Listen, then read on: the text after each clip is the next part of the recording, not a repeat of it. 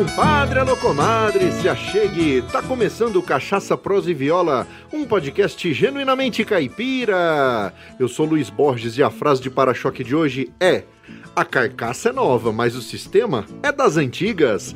Arro, tranqueira! E a prosa de hoje é com uma dupla formada em Mato Grosso do Sul e traz como principais características a alegria e o romantismo. Com estilo moderno, mas sem perder a essência do sertanejo raiz, ficaram conhecidos em todo o Brasil, participando e ganhando de vários festivais de música caipira.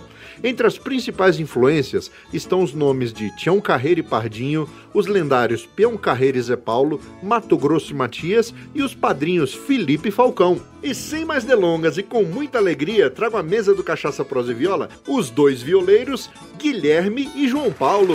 Sejam muito bem-vindos, meus caros!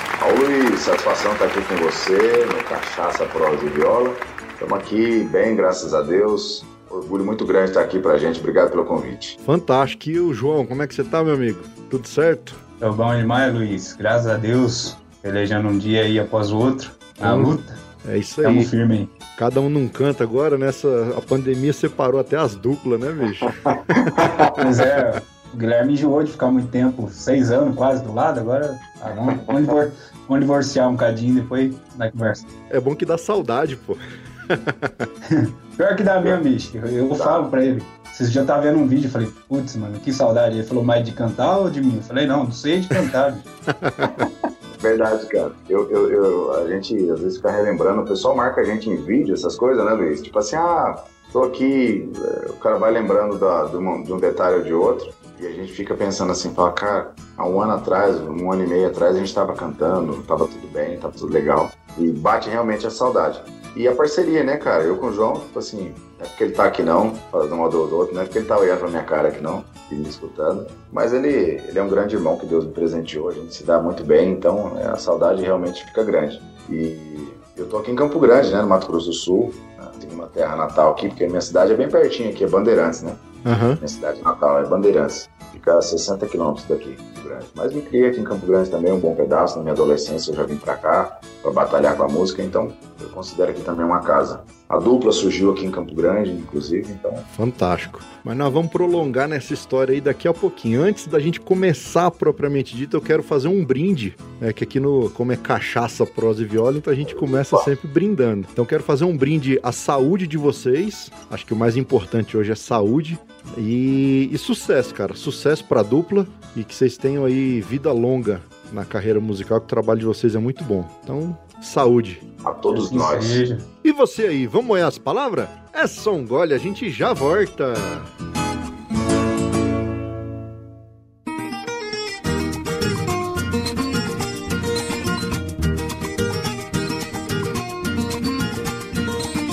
Compadre, comadre, em primeiro lugar, muito obrigado pela audiência. Você é fundamental para a existência do Cachaça, Prosa e Viola. Também não posso deixar de agradecer aos nossos padrinhos André Silva, lá da Cachaça Orizona, Léo Lopes, do podcast Radiofobia, Luciano Pires, do podcast Café Brasil, Marcel Hatz, da loja Eu Amo Cachaça, Marcelo Fernandes, lá do Texas, Estados Unidos, Paulo Ozaki, do podcast Agro Resenha, professor Rogério Coimbra, do Mundo Agro Podcast, e por último, mas não menos importante, Samuel Milanesa, aqui de Brasília. Muito obrigado pelo apoio, vocês são tudo de bom. E graças ao apoio dessas pessoas que entenderam a importância desse projeto, é que conseguimos manter a produção do nosso podcast. Então, se você também se identifica com o nosso conteúdo e quer apoiar, acesse o site cachaçaproseviola.com.br barra apoie. Para você ter uma ideia, a partir de um real por mês, você pode nos ajudar pelo Apoia-se PagSeguro, PicPay ou ainda se preferir, você pode fazer um único apoio pelo Pix. Dessa forma, você ajuda a manter vivo o podcast mais caipira da podosfera. E o pessoal tem me perguntado aí qual é o Pix. A chave é essa aqui, ó. Cachaça, prosa e viola, arroba gmail.com. Vai estar tá na descrição aqui do episódio, tá ok? Uma outra forma de nos apoiar financeiramente é comprando os produtos da nossa loja oficial. Lá tem roupas, canecas e bonés todos com estampas exclusivas. Lembrando que você que é nosso ouvinte tem 15% de desconto em qualquer produto da loja de camisas, canecas e agora dos bonés também. Para isso, basta informar o cupom CPV15 na tela de pagamento. E no mais é isso, vamos pro que interessa, porque a prosa de hoje é um oferecimento da loja Eu Amo Cachaça. Na Eu Amo Cachaça você encontra as melhores cachaças com os menores preços do Brasil e a entrega é rápida e segura para todo o território nacional. E olha só que bacana, a loja Eu Amo Cachaça também tem um cupom de desconto, só que lá é o seguinte, CPV10, que dá 10% de desconto para você que é nosso ouvinte. Então não se esqueça, pensou cachaça? Acesse euamocachaça.com www.cultura.com.br.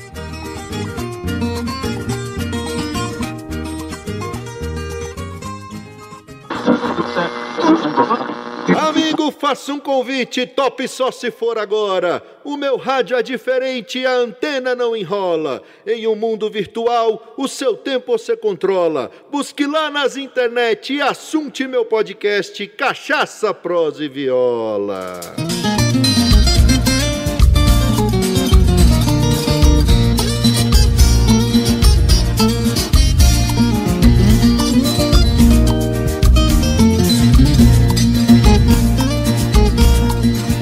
Senhor do bom fim, por favor cuide de mim, tire meu norte de lá.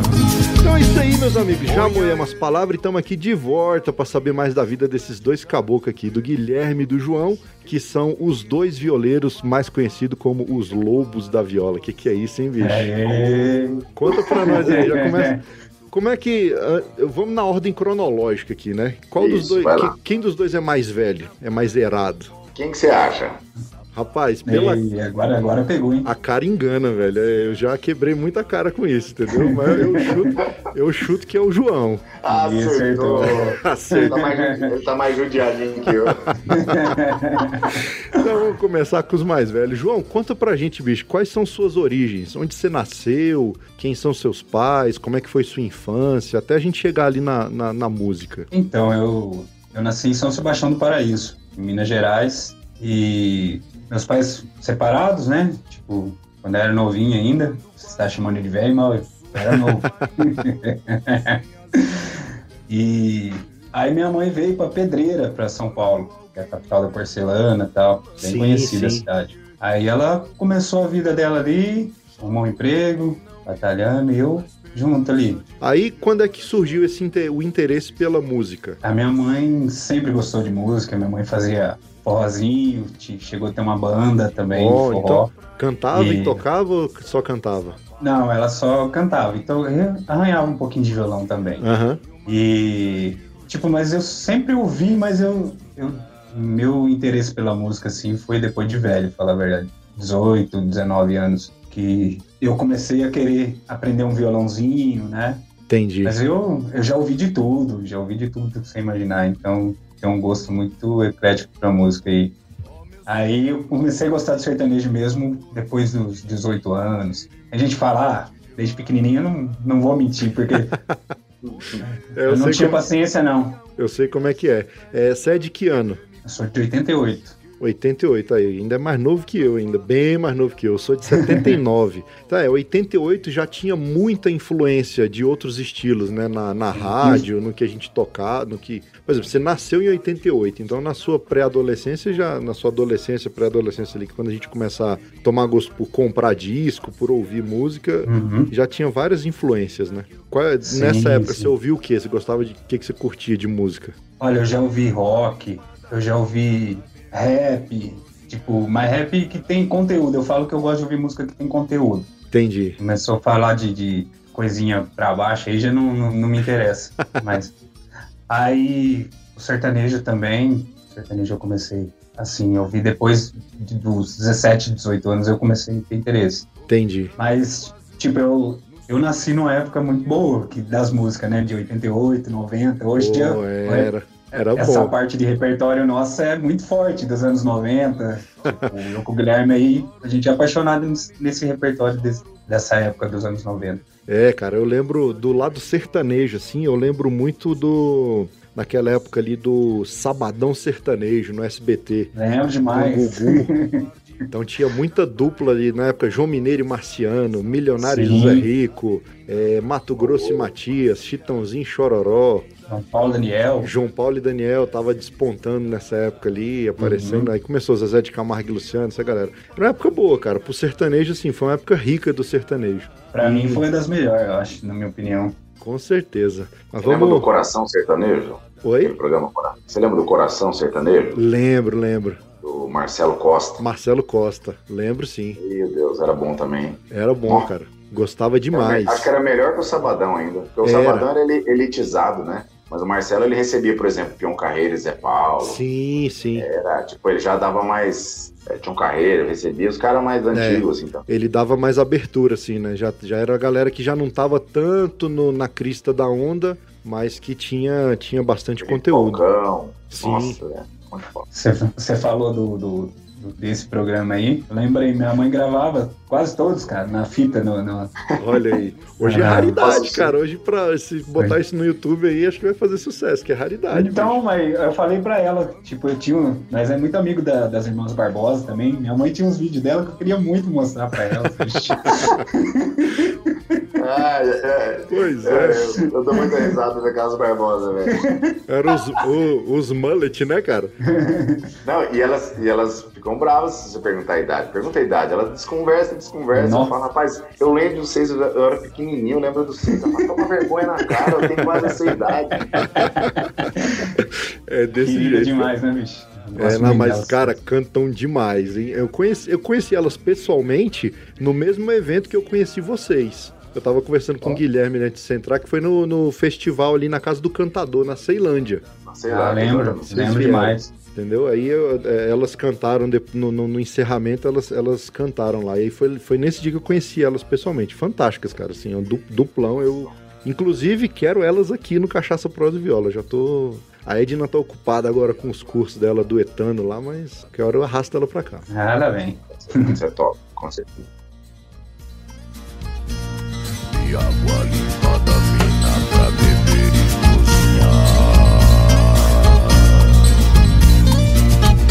Olha só que bacana! O Cachaça Prosa e Viola faz parte da rede Agrocast, a primeira e maior rede de podcasts agro da podosfera brasileira. Conheça todos eles no site redeagrocast.com.br.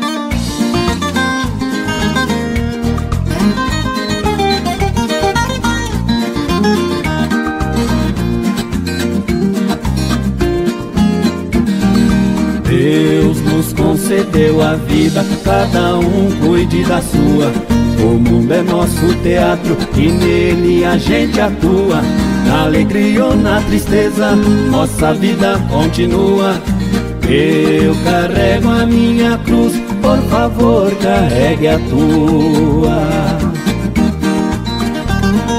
E aí, Guilherme, e você? Con- Conta um pouco aí da sua infância, das suas origens, aí já já nós chegamos no encontro aí do, dos rios. Cara, eu, come- eu, eu, como eu te disse aqui no início, eu, nasci em Bandeirantes, Mato Grosso do Sul, minha Uhum. terra natal. Sou, sou dos poucos cidadãos bandeirantenses. Olha aí. Comecei, comecei lá no dia 20 de junho de 1999 a cantar. Cara, Eu você tem essa idade. data. Ah, ah, 99 é cantar. Mas você- nasceu antes? Nasceu que ano? Eu nasci em 1989. 89 aí. É. Eu sou um ano mais, eu sou um ano mais, mais novo que o João. Até, até a gente faz aniversário meio junto. Eu faço dia 11 de setembro, fico na mesma idade dele seis dias. Depois ele faz um Olha mais aí. que eu. Olha aí, Então, fantástico. pô. Nós dois somos de virgem. Hum, Olha aí.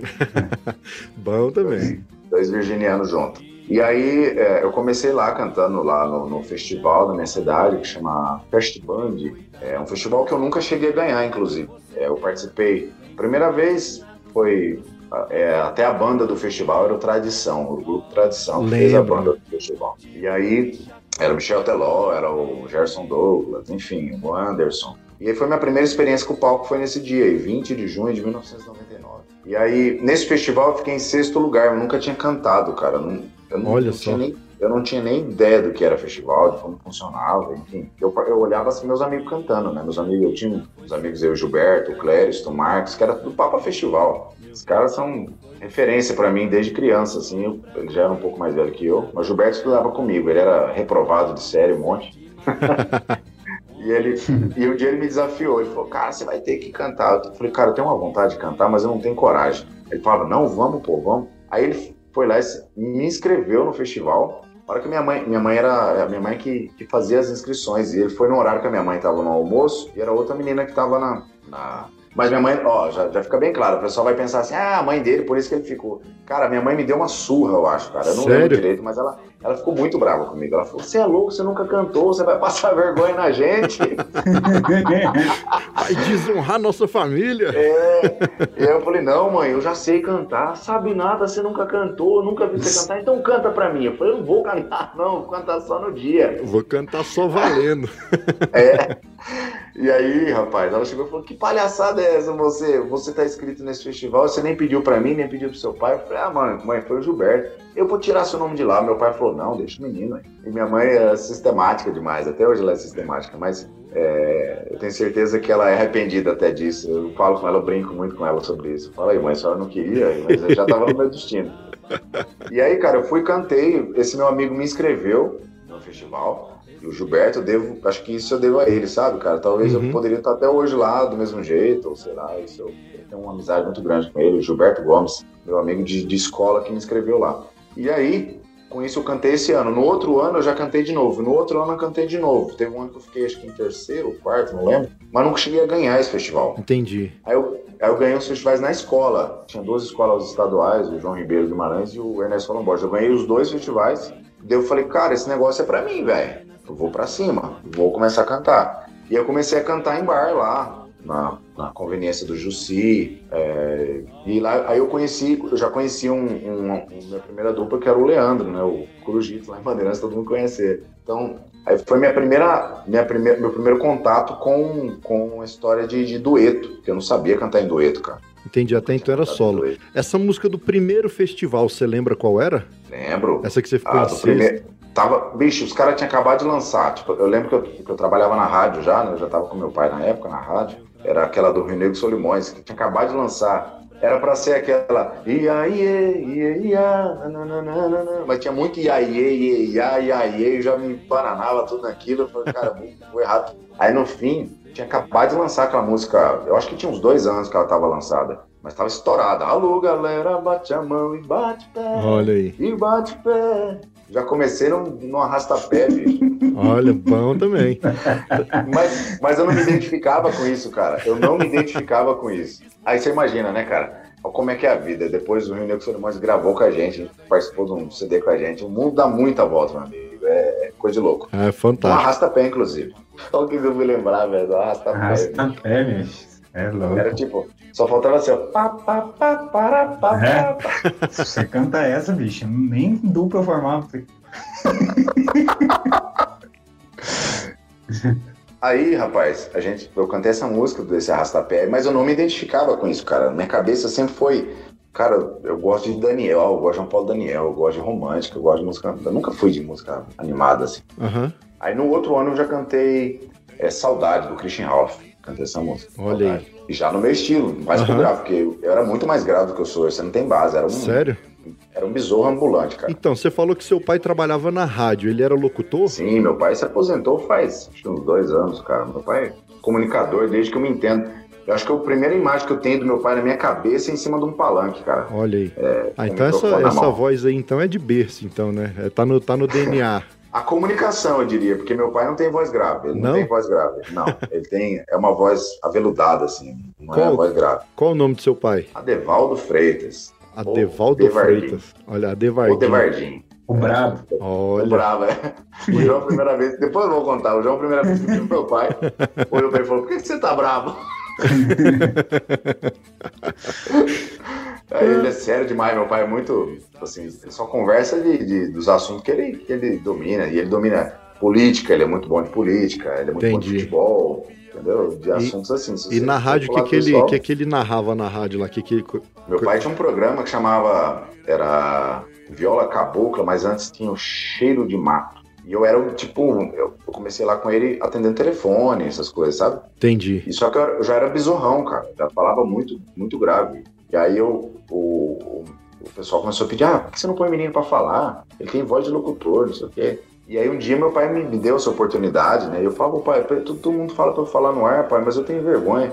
Falo, não, nossa hora certa você vai falar. Aí um dia ele chegou lá, jogou o microfone na minha mão e falou, agora você vai falar os pedidos. Olha aí. Falei os pedidos. Aí eu comecei a, a fazer DJ pra ele, sabe? Aham. Porque naquela época não é igual hoje, que tinha computador, que, tinha, que faz a programação da rádio, não. Era É, aqui, ó. Você tinha que ter 72 mãos pra soltar É, o, que- o LP. Aí tinha do lado tinha um, um CDR, do outro um CDR. um Olha CDR, aí. um toca CD, um. Aí o resto era dois, tinha dois decks onde você soltava a vinheta e tudo na mão aqui na mesa. Aí tinha E o, antes, o MD, o Você, cassete, você chegou a pegar bicho. LP também? Peguei LP também. Fase do LP, porque Peguei. ainda tinha época que ainda não tinha o CD, era o LPzão que rolava, né? Era LP, exatamente. Aí você tinha que deixar no ponto a música, enfim. Aí eu comecei com o pai ali na rádio. Então eh, a, a comunicação veio muito cedo pra mim, sabe, cara? Meu pai é muito espelho pra mim, de verdade, de, de comunicação. Tanto de comunicação como ser humano mesmo. Meu pai é fantástico, assim. Não é, não é baba-ovo, não, mas Só o tem a João cara conhece de ele. brabo, né, João? Rapaz. Você tá bravo, né, Barguinho? Ele olhou pra minha cara e rachou o bico. Eu Falei, pronto, era isso que eu queria. Eu, eu, eu sou atentado, bicho. Se eu ver que o cara tá. Ih, o Guilherme conhece. É, cara, e aí? E ele é um cara muito massa. E assim, é, foi por aí, foi por aí que começou a minha história lá em Bandeirantes. Aí eu montei a dupla com, com o Nego, que é o meu amigo lá, o Leandro.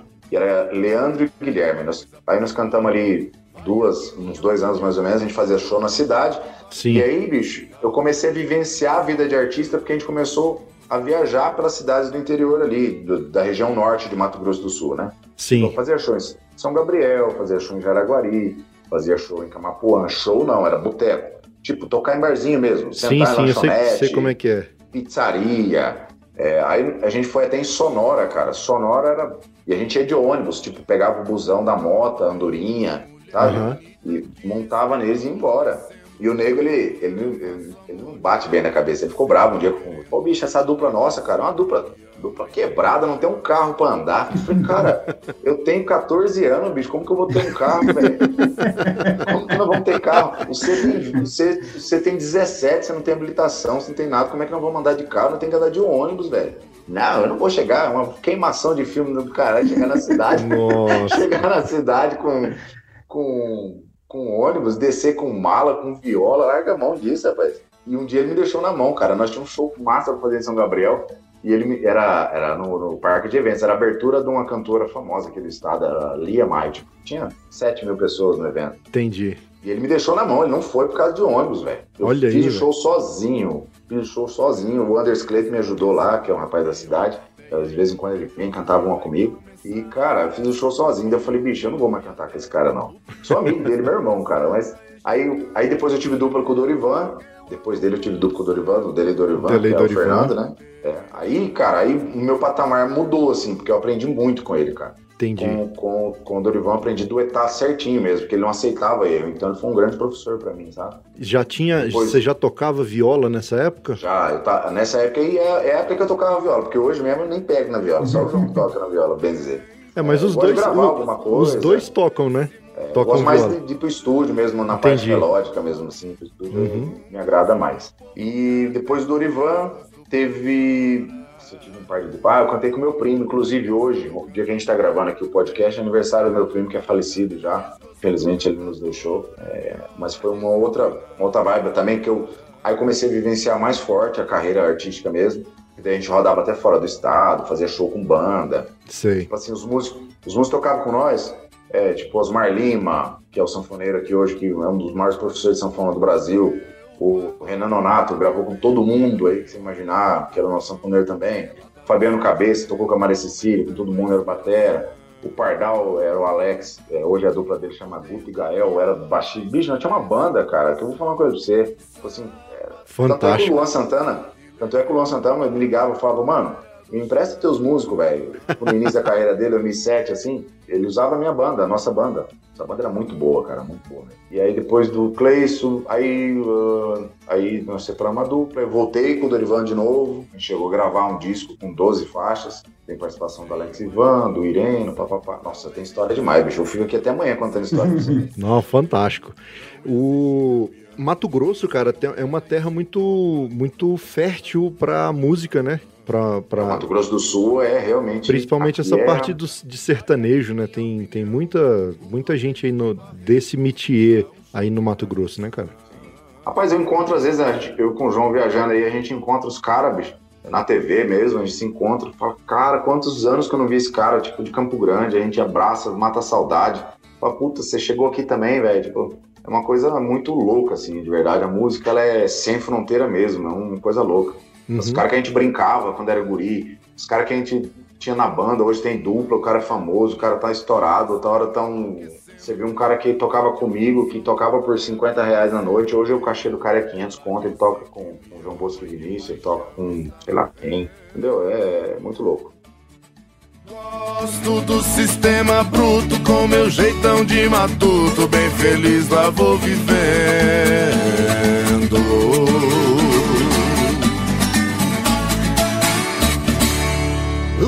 Isso, você gosta de rede social? Então larga a mão de ser bobo e segue nós no Instagram, Facebook e Twitter. É arroba CPV.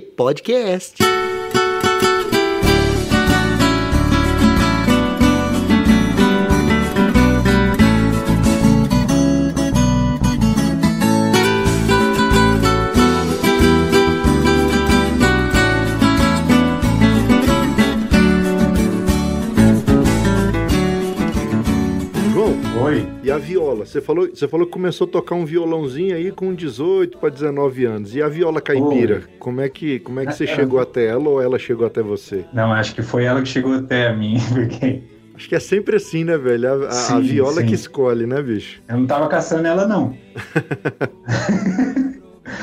é verdade, porque eu tocava na, nessa época, eu já, eu já tava com uma guitarra, uma pedaleira e tava arriscando alguma coisa no rock, né? Tipo, gostava de tirar os arranjos, assim, aquelas coisas, tipo, encantava, né? Uhum. Só que aí eu comecei a andar com, com a galerinha do sertanejo. E tipo, falei, putz, já não, né? Falei, ah, preciso de um violãozinho, sei lá. Aí eu peguei essa viola, é, essa guitarra e a pedaleira e fui no, no, numa casa de luthieria que tem em Santo Antônio de Posse, do Carlos Vicálio. aí eu peguei e, e levei a guitarra lá, né? Aí eu falei, cara, você tem interesse em comprar esse trem aqui, bicho? Não, não é mais pra mim. Ele falou, não tem não. Ele falou, mas se quiser fazer um rolo, alguma coisa aí, dá uma olhada. Ah, e fui passeando na loja assim, olhei. Aí cheguei e falei pra ele, o que, que é isso aqui? Aí ele falou, ah, é viola. Eu falei, mas é muito difícil tocar? Ele falou, ah, sei lá, bicho, pra mim é. eu falei, nossa, e eu gosto de desafio, né? Falei, putz, será que eu consigo, cara? Tipo, eu falei, você faz rolo? Ele falou, faz, pô. Tomei uma tungada assim, né? que a guitarra e a pedaleira valia muito mais do que a rosininha de, de 300 conto, mas... Era um rosine? Isso, daquelas bem simplesinha, ponte... é, ponteio, né? Ponteio, aquela bem fininha, né? Aquela cinturadinha Isso, fininha. Parecia um cavaquinho pra mim. Aquela é a, é a mais básica da, da, é a mais básica da Rosine. É, geralmente é estudante, criança, que ela é pequenininha, né? E a minha parecia de folia, que eu coloquei umas fitinhas vermelhas, um negócio Olha lá. Falei, agora, agora virei violeiro. Coloquei fitinha vermelha. aí, tipo, eu falo que eu também preju, assim, é, material, né? Mas o que a viola fez por mim, assim, depois. Com certeza. É, foi, foi incrível, né? Perdi um pouquinho ali atrás, mas ganhei muito com viola, né? Aí comecei a tocar 19 para 20 anos também a, a violinha. E qual que eram as referências na época? O que, que você escutava para poder tocar na viola? Rapaz, eu na época era fissurado em Goiânia e Paranaense. Bom, aí. Goiano, tipo, pra mim eu olhava, eu tinha aquele DVD do 100% Caipira, acho, Sim. acho que era do Marcos Brasil, se eu não me engano. Acho que era. Fui vendo, fui vendo os vídeos aí na hora que chegou no Goiano, ele tocou o Dr. Caipira, eu falei, rapaz, que som de viola que esse cara, tipo, me encantei. Aí não conseguia fazer os arranjos, ficava doido. Eu falava, mas ele tá ali na casa 12 ali, por que, que o meu som não sai igual, cara? Aí fui pesquisar que o Goiano tocava meio tom abaixo, né? Sim. viola meio tom abaixo.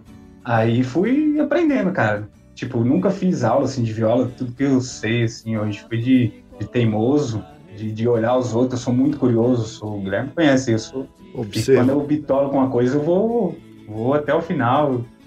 Aí eu quis aprender aquilo lá, eu queria aprender o pagode, que acho que é que todo mundo quer, né? Quando pega sim, sim. É. Aí um me ensinou um recortado, o outro me ensinou outro, aí fui vendo o goiano, a mão ali e tal. Mas, assim, o mais forte mesmo, assim, na parte de viola foi o goiano para mim. Fantástico. Tem nem Cara, como não falar do Tião também, né? Tião é sensacional. Sim, sim, Tem mas vários o- outros. O goiano, cara, a viola dele é bem peculiar, né? Ela, Sim. ele, ele- você vê que ele tem ali como, como mestres ali muita referência do Bambico e do, do próprio Tião, né? Ele até tem, tem muito vídeo dele com o Tião, assim, ele tocando e o Tião só olhando, assim, com aquela cara de bravo dele. É, E- Esse cara tá tocando mais que eu. Acho que era bem isso mesmo que ele pensava, cara. Aí, beleza, aí você começou a tocar viola e mas tocava só nas rodinhas, na, nas rodas de amigos, essas coisas, ou já começou a igual o João, igual o Guilherme, começou a Não, enfrentar Ah, palco, essas coisas. a viola foi mais rodinha, churrasco, essas coisas. Aí até colocaram na minha cabeça que eu tinha que fazer um, um showzinho. Pensa no risca-faca, moço do céu. não vou falar nome não, porque é complicado. Mas, rapaz, cheguei lá, falei, nó, traiado, bicho. Só tinha os caras nada a ver. Até aqui. É, depois eu quero contar disso aí, hein? depois eu quero contar disso aí. Essa história é massa. Aí, falei, ah, vambora, né? Tremi igual o Toyotão em ponto morto, bicho. Que que é isso? Eu era muito tímido, cara. Era muito tímido, muito, muito mesmo. Cara, é, Demorou muito pra é- perder a timidez. a mas timidez. mu- muitos artistas, cara, quando você vai ver assim, geralmente são tímidos, né? Eu, eu por exemplo, eu, era bem mais tímido do que eu sou hoje. Eu lembro a primeira vez que eu fui tocar, cara, era igual você mesmo. Tremia, mas tremia assim. Eu falei, cara, como é que vai sair nota aqui desse trem? Não... E atrapalha, né? Parece que a gente vai até desmaiar de nervoso, bicho. É. Fala, meu Deus, vou cair aqui, cara. Eu falei, ah, mas seja o que Deus quiser, né? Tocamos lá, foi legalzinho até. E aí foi, cara. Depois eu me convidaram para participar de um festival também. Um festival muito grande, já fui num, num dos maiores que tem, né? E que é o Menino da Porteira, em Ouro Fino. Em lá em Ouro Fino, né? É, 45 duplas eu fiquei em vigésimo. E pra você participar, tipo, era assim: se você ficasse entre os 20, no ano. No No, ano outro ano seguinte- você poderia participar, não precisava nem fazer inscrição, só Já- pagava lá a taxa de inscrição, Entendi, já era convidado, entendeu? Já tinha a Mas vaga garantida pro ano seguinte. Sim. Mas eu fiquei chateado demais de ficar em vigésimo, bicho. Falei, ah, não, pelo amor de Deus. Pô, mas Nossa de 45 ficou em 20 ainda ficou bom, pô. Pois ficou na, é. ficou Não, na é- primeira metade. Aí eu falei, não, mas não é possível, cara, que não errou e tal? Aí no outro ano, a gente foi lá participar e, cara, escolhemos, acho que a música certa, a dupla não, não era, um- tipo, não tinha um nível tão bom assim, mas acho que o povo veio com nós, né, e conseguiu passar a mensagem que nós queria da moda, Aham. é, jurado chorando, o povo, tipo, foi uma música muito forte, assim, Qual foi a de moda? vigésimo, de vigésimo a gente ficou em primeiro no outro ano, Qual foi a Entendeu? música? o Milagre do Retrato. Milagre do Retrato. Bonita, É. velho. Bonita.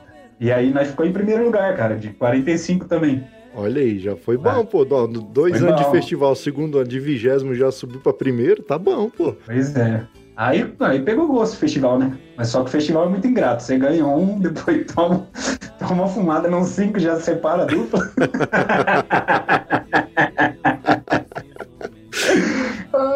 É complicado, Verdade. Idade dupla separando por causa do festival. Eu falo que é o maior motivo de separação de dupla é festival. Porque a dupla fala, puta, nós não é bom, bicho. Nós não é bom e começa a desanimar. Vira... É, É muito difícil, cara. É Festival porque é o, difícil. o esforço é muito grande, né, cara? Às vezes o tempo de deslocamento, você vai tem que viajar de uma Sim. cidade pra outra, é tempo de ensaio, aquela. E aí chega lá e não, não, não, não acontece, aí você fica, dá uma frustrada mesmo. Aí você fica tentando achar os porquês. Claro, tá louco. ó. Eu corri um pouco de festival, corri um pouco não, eu corri léguas de festival muito por causa disso também. Eu falei, "Ah, parceiro, eu não sou muito competitivo não, vamos largar esse trem de festival de mão, vamos gravar nossas modinhas aqui, tá bom demais. É, eu acho que tem que ter o foco mesmo, falar. Porque festival eu falo, eu com o Guilherme, graças a Deus, tipo, não temos nada que reclamar de festival. Só agradecer mesmo. E. Mas nós, quando tem festival pesado mesmo, nós fica, tipo, selecionou 10 duplas pra final. As 10 duplas pode ganhar. Sim. Todas têm potencial, cara. Fala, puta, quem ficou em décimo lugar? Aí fala, foi fulano. Fala, meu Deus, tipo, não é possível. É porque o. É, mas aí o nível é muito alto, né, cara? E você vai vendo assim, o. o- o- por exemplo, eu imagino assim, Pochorel, que é um, hoje é um dos grandes festivais de viola, né? Chega, na- chega ali nos finalistas, o nível tá. Só tem peixe grande, cara. Aí você vai olhar assim, Rapaz, acho que fica difícil até pro jurado olhar assim e falar, e agora? Como é que nós faz? Mas, Luiz, eu falo pra você, o Pochorel, ele não é nem, nem de perto, ele não é o do mais concorrido, cara. não, é. Sério? A gente, a gente já vivenciou, assim, festivais de, de não, não ter cabimento. De falar assim, cara, se a gente ganhar aqui hoje, bicho, é porque É É Deus Deus. mesmo. é Deus, não tem, porque não tem como ganhar, cara. Você pensa assim, não tem como, porque, ó, eu vou te citar aqui, o festival, bicho, acho que dos mais loucos que eu já participei, Lucianópolis. Eu pensei nele, na Lá no Gerson Amaro, grande amigão meu lá do. Gerson Amaro, meu parceiro de composição. Aquele festival, É um dos mais difíceis. é o do, é assim, ele, Ouro Fino também, cara, Ouro Fino é muita dupla. Eu já cheguei a cantar em Ouro Fino assim de ah, 60 duplas, desde cedo tocando, você vai tocar de noite, não tem. Não tinha nem final, teve uma época, né, João? Que Isso. era diretão, né? Tipo assim, quem Pedra ficasse- Bela também. Pedra Bela é Olha aí. difícil pra caramba também. Mas, tipo assim, sabe por quê? Sabe por quê, Luiz, que eu falo? Porque era um festival, cara, que, que reúne a tropa do Brasil inteiro. Sim, É isso que eu tô querendo te dizer. Porque em Pochorel é um- acaba sendo um festival regional, vamos dizer. Mato Grosso que fica ali. Pessoal de Brasília vai, pessoal de Mato Grosso, de Goiânia. Aham. Goiás, né? Não de Goiânia. Mas a troca, o- a viola concentrada mesmo tá no interior de São Paulo, cara. é Interior de verdade. São Paulo e Minas. E, um E esse interior, de Minas. esse interior de São Paulo, os caras não tem preguiça de viajar também. Tem um festival no Paraná, os caras vão pra lá. Tem festival em Minas, eles vão. Tem festival Entendi. no Espírito Santo, os caras vão. O Mas, Pochorel, Quanto, quanto que a gente rodou já, eu e o João? Meu Deus. festival? Deus me livre, cara. Acho que nós já andou. Né, nós foi na cidade de Mato Grosso, nós varou um dia e uma noite viajando, chegamos lá, não ficamos nem entre os 10. Ah, é, foi Verdade. em- Festival em Guiratinga. Fomos em Guiratinga. Cara, mas um 1480 puta- quilômetros. É Um verdade. puta som, cara. Um puta som. Chegamos lá, vamos cantar. Cantamos, o povo, bicho, veio abaixo, aquele sonzão delícia. Eu falei, cara do céu, que tesão cantar aqui. Desculpa. Não, pô, aqui não tem problema não. Pode. Aí, daí, putz, vamos, vamos as duplas classificadas, as duplas classificadas não, era, já era o resultado. Aí chamou, chamou, chamou, chamou, chamou, chamou, tinha umas, umas 30 duplas, cara. Aí foi chamando, do 15 pra baixo. 15, 14, décimo, e aquilo o coração vai batendo, vai batendo, vai ficando acelerado. Aí chega no 5, aí 5, quarto, terceiro, segundo. Aí nós olhamos assim, pô, ganhamos o festival, né? Aí nós, mas daí, não, sobrou duas duplas, nós e as meninas. Ah, quem que era as meninas, João. Você lembra? Uma A dupla de Pamela meninas. Kakarin. A Pamela e a Karen, Ó, exatamente. a Karen daqui de Brasília, minha amiga. É. Aí sobrou nós dois. Eu olhei assim, beleza, tá aqui, né? Aí de repente chamou o segundo lugar e chamou uma dupla que a gente não tava esperando. Olha aí. Tipo assim, nós nem lembrava da dupla. Agora deu ruim. Então não Aí foi nem, nem vocês, nem a Karen. Não, chamou uma dupla em segundo. Ah, uma tá. dupla que, que, tipo assim, a gente não, não contava entre o, o bolo de, de, de duplas. Entendi. Mas achou que a Pamela Que era uma zebra, era um, azarão. Entrou uma dupla, uma É. azarona lá. Era, era tipo o Cuiabá entrando na primeira divisão, entendeu? Tipo assim, não, mas o Cuiabá é um clube de gestão, tem que falar outro clube. Sei lá. É como se fosse um. sei lá, o Gama aí do Distrito Federal entrar na primeira divisão do nada. É como se fosse isso. Entendi. Eu nem sei que divisão, que me desculpem os, os torcedores do Gama. Agora eu apanho. Os torcedores do Gama vêm e me Não, batem. não, o agora. Gama já teve você- bem. Ah, O Gama já teve cortar bem. isso aí. Não, eu não corto não, deixa tudo. O Gama já teve bem. Hoje não tá lá essas coisas não, mas é isso É, eu lembro quando o Gama era legal, cara. É, E, e, e aí chegou na final, tipo, nós olhamos, ah, ou é nós ou é a Pâmela, né? A Pâmela é a cara. Beleza. Aí chamou esses dois caras, eu falei, "Ih, já me cheirou azedo. Eu falei, cara, a Pâmela e a cara foi muito bem. Se elas ficar de fora, é injustiça. Né? É. E se nós ficar também é injustiça. Tipo, uma das duplas tava fora. Não, e dito e feito, chamaram elas em primeiro e a gente montou no carro e foi embora, cara. E nós tinha outro compromisso no outro dia em Lucianópolis. Lucianópolis, 1.400 quilômetros pra voltar. olha aí. Até, até tem um fato muito chato aí que, que aconteceu. A gente perdeu agora esses dias o, o Pacheco, que foi o cara que tava com a gente nesse dia. Ele foi o cara, né? Porque nós não ia conseguir, de jeito nenhum, de chegar Não, em ele- Lucianópolis. Ele fez essa de motora pra nós. Ele levou a gente, foi descansando, depois ele foi buscar a gente. Aliás, a gente deixou ele na casa da minha prima em Rondonópolis dormindo para ele poder viajar. Aí a gente chegou na casa da minha prima em Rondonópolis uma hora da manhã, ele pegou o carro e chegou em Lucianópolis até... Era três horas da tarde, a gente tava em Lucianópolis. Olha aí. 1.400 quilômetros. Fantástico. Fizemos, fizemos em 12 horas, nem isso. acho. E em Lucianópolis estava muito disputado e a gente estava desgastado, Desgastado. mesmo. Falei, não vai, nós não vai conseguir.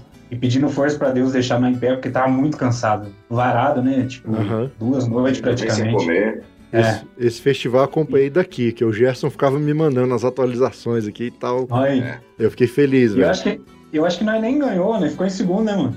É, esse nós Nesse fomos ano, hein? Foi em, Mas foi, tipo, foi, foi em segundo. foi maravilhoso, cara. Mas foi bom E demais. eu acho, que, e acho que a diferença deu meio ponto. Meio ponto É. pra não ter pego.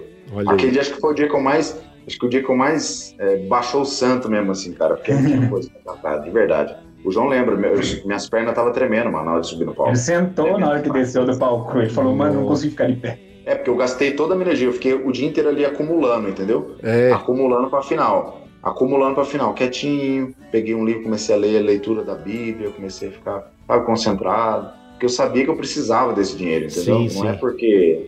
Não é porque Não é a o- despesa nossa foi.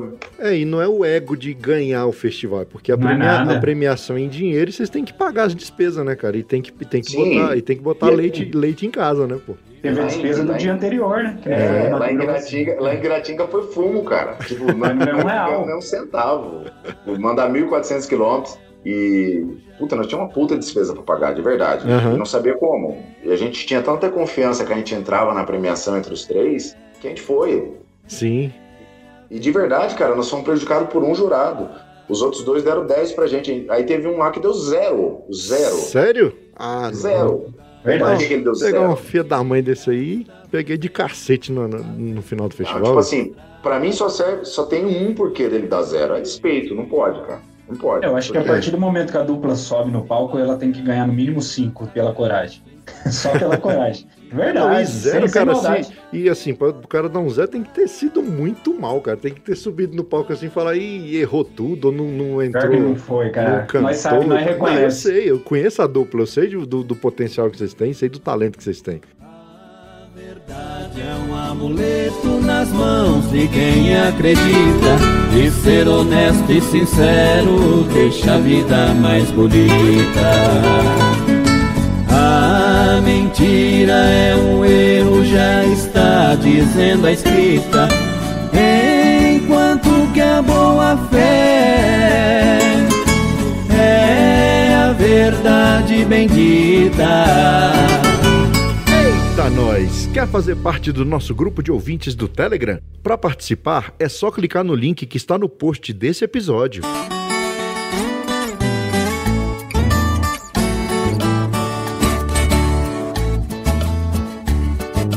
Ô minha florzinha branca do talinho amarelo. Quem beija você sou eu, a luz do sol e o coitelo. Esse seu sorriso lindo deixa o seu rosto mais belo. De você tenho ciúme, o ciúme é um flagelo para cair nos seus braços. Corro mais que o barrichello e lará. Mas só voltando um pouco atrás, vocês não se conheceram ainda aqui no podcast. Como é que, como é que surgiu esse encontro aí? Eu sei que tem, teve uma formação anterior, né? Os dois violeiros, com esse nome, a dupla Dois Violeiros, teve a, teve a formação anterior. E logo depois, é, é, um tempo depois, o João Paulo e o Guilherme. Os- Sendo os dois violeiros. Como é que foi esse encontro? Foi em algum festival? Brigou no festival com um parceiro, olhou pro Guilherme e falou: Bora, é nós agora. Não, cara, é, antes, antes de começar, eu quero deixar aqui um abraço pro Neto, que foi meu primeiro parceiro.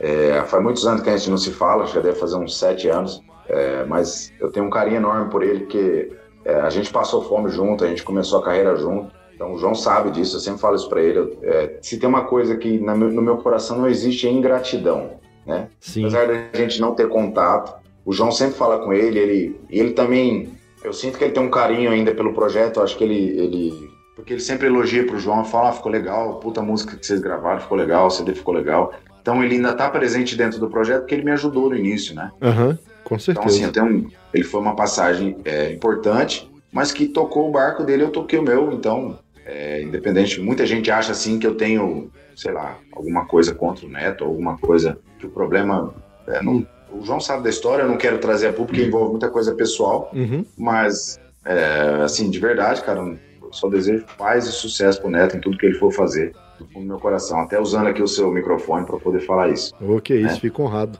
E um abraço, cara, porque eu também eu escuto algumas músicas ainda da, da primeira formação e é tão boa quanto, entendeu? O timbre de voz é um pouco. É claro que a gente sente a diferença um pouco no timbre de voz, às vezes na pegada e tudo, mas era, era, era muito bom também. Entendeu? Era Sim, excelente. CD Nossas Raízes eu ouvi muito aquilo lá, cara. Eu era Olha. fã dos dois violeiros, bicho. Eu falava pra eles, falava, putz, eu sou fã de vocês, cara. Aí, fantástico. Então fica aqui também meu abraço aí pro Neto e sucesso, desejo de sucesso aí em qualquer empreitada que você estiver enfrentando aí. Mas aí, vocês aí, aí como é que você conheceu o João Paulo? Como é que o João Paulo te conheceu?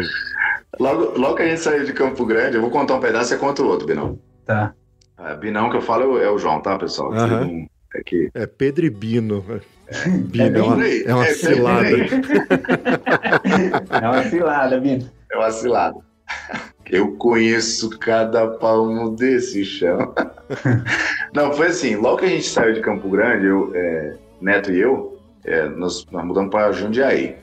E aí, cara, o Gilson Júnior, que é hoje o Rurais, é, Rurais Oficial, o nome do projeto dele, de música sertaneja, também é sobrinho de Chitão de Chororó. E ele é muito amigo meu, cara, mas muito amigo mesmo também, de, de muita empreitada junto. E aí ele falou, mano, vamos lá pro meu rancho em Inconfidentes, Minas Gerais, do lado de Ouro Fino. Aí nós chegamos lá em Ouro Fino, eu falei, vambora, bicho, precisando abrir as portas, né? Nós tinha acabado de chegar em São Paulo. Qualquer coisa que chamasse, nós tinha que estar junto. Sim. Aí ele vem pra casa, deixa o carro aqui, ele morava em Campinas, deixei o carro na casa dele, a gente foi com o carro dele pra lá. Ficamos no rancho, e viola, e, e moda, e churrasco, e tudo. E ele, beleza. Chegou uns caras lá de, de Borda da Mata. E os caras chegaram, viram a gente cantando, eu com o Neto. Mas, cara, nós fomos assim pra passear. Nós levamos uma viola, levamos uma camiseta, e tipo, Sapatênis. sapatênis e ficamos ali, cara. Sim, mas o povo acha que violeiro anda traiado o tempo todo, né? É. Vai perguntou, falar pô, eu te também. conheci não, você tá, você tá de camiseta e tênis? Eu falei, É. ah, pô, não, nesse calorão Aí- não é não. Aí, Luiz, a gente, nós chegamos lá em. Aí os caras, o Silvão, Silvão lá de, de Borda da Mata, ele e o. Eu não lembro do outro. O outro foi muito parceiro meu. Daniel. Daniel? Acho que é Não. Daniel. Não, o Daniel que fazia o festival. O Ah, Daniel tá. fazia o festival. É o, o Silvão e o, e o parceiro dele. Puta, como que eu esqueci o nome do cara? Me desculpa, mano, velho. Silvão e o parceiro lá, puta, eu não vou lembrar agora. Que até me ajudou, depois eu vou contar a história. É. É foda isso, cara, quando esquece o nome da pessoa. Ele deve estar dormindo. É. Tanto tempo sem falar. E aí ele falou, mano, vocês vieram pro festival que vai ter na borda? Eu falei, primeiro de tudo, onde é a borda? aí ele falou, borda da mata. Aí eu falei, pô, festival, velho. Me deu aquele estralo assim. Eu falei, bicho, e, e juro pra você, Luiz, nós não tinha onde cair morto de dinheiro, cara. Nós não tinha. Mas nós não tinha um centavo furado no bolso, cara. Nós tava com o Juninho, com o Gilson Júnior. E tipo, mais duro, cara, mais duro, duro, duro, de não ter dinheiro. Fala assim, bicho, precisa pagar uma, um arroz ali. Nós não tinha. Entendi. Aí e eu pensando assim, falando, cara, quanto será que esse cara vai me dar aqui? Uns duzentão, trezentão pra eu estar aqui, né? Pensando que eu já vou pagar uma conta, pagar uma água, uma luz, né? Sabe, a preocupação era essa. Sim. E aí, rapaz, os caras falaram isso e me deu um estralo. Falei, Neto, é a nossa chance, velho. Isso é- só pode ser Deus, mano. Aí ele falou, mas como assim, Zoom? Vamos, vamos cantar em festival, mas o que que não vamos cantar? Eu falei, cara, eu já participei de festival lá na região de Rio Preto, quando ele cantava com o Dorivan. E, nós- e as músicas tem que ser tipo música que chama atenção, que emociona, que traz história. Não adianta ir lá e cantar um pagode viola que não ganha. Entendi. Aí, e ele, mas o que, que não vão cantar? Aí nós começamos a tirar o, o Pai João. Caminheiro que passa naquela estrada. Tiramos ali e o festival começava daqui a pouco. E nós tava lá em Confidência. O Juninho falou: não, eu te levo lá. Ele largou nós lá e vazou na braqueira, voltou pro rancho. Só que antes disso, nós pensamos, cara, não precisamos nada. Eu tava de tênis, bicho. Sapato, tênis e uma camiseta. Falei, bom, eu vou assim, se lasco, né? Não, tá louco, eu vou tocar viola de tênis, tá louco? Foi pegando uma bota com um, pegou uma fivela com o outro, pegou um chapéu com o outro e fomos pra lá, cara. E fomos pra, pra borda. Penteadinho lá e tal, e coisa. Eu, se não me engano, João, nós- você lembra que posição que nós cantamos? Eu, eu, com o Neto, você lembra? Foi lá que eu conheci o João Paulo. Não lembro. Posição, não? Ah, vocês cantou no início, acho. É, eu acho que nós fomos a segunda ou terceira dupla a cantar. E eu já falei pro Neto, falei, cara, nós vamos ter que rebolar, porque até onde eu me lembro, quem canta primeiro em festival se lasca. Mas É, som- é O complicado. som, não, o som não tá bom ainda, não sei o que lá. Não tá afinado. E realmente o som não tava legal ainda. E detalhe, pra quem não sabe, no festival a ordem de apresentação é no sorteio, né? É no Sorteio. sorteio. Sai no Exatamente. sorteio lá, justamente pra ter essa imparcialidade aí. É. E aí, bicho, eu subi no palco com o Neto, olhei tinha uns 14 jurados, bicho.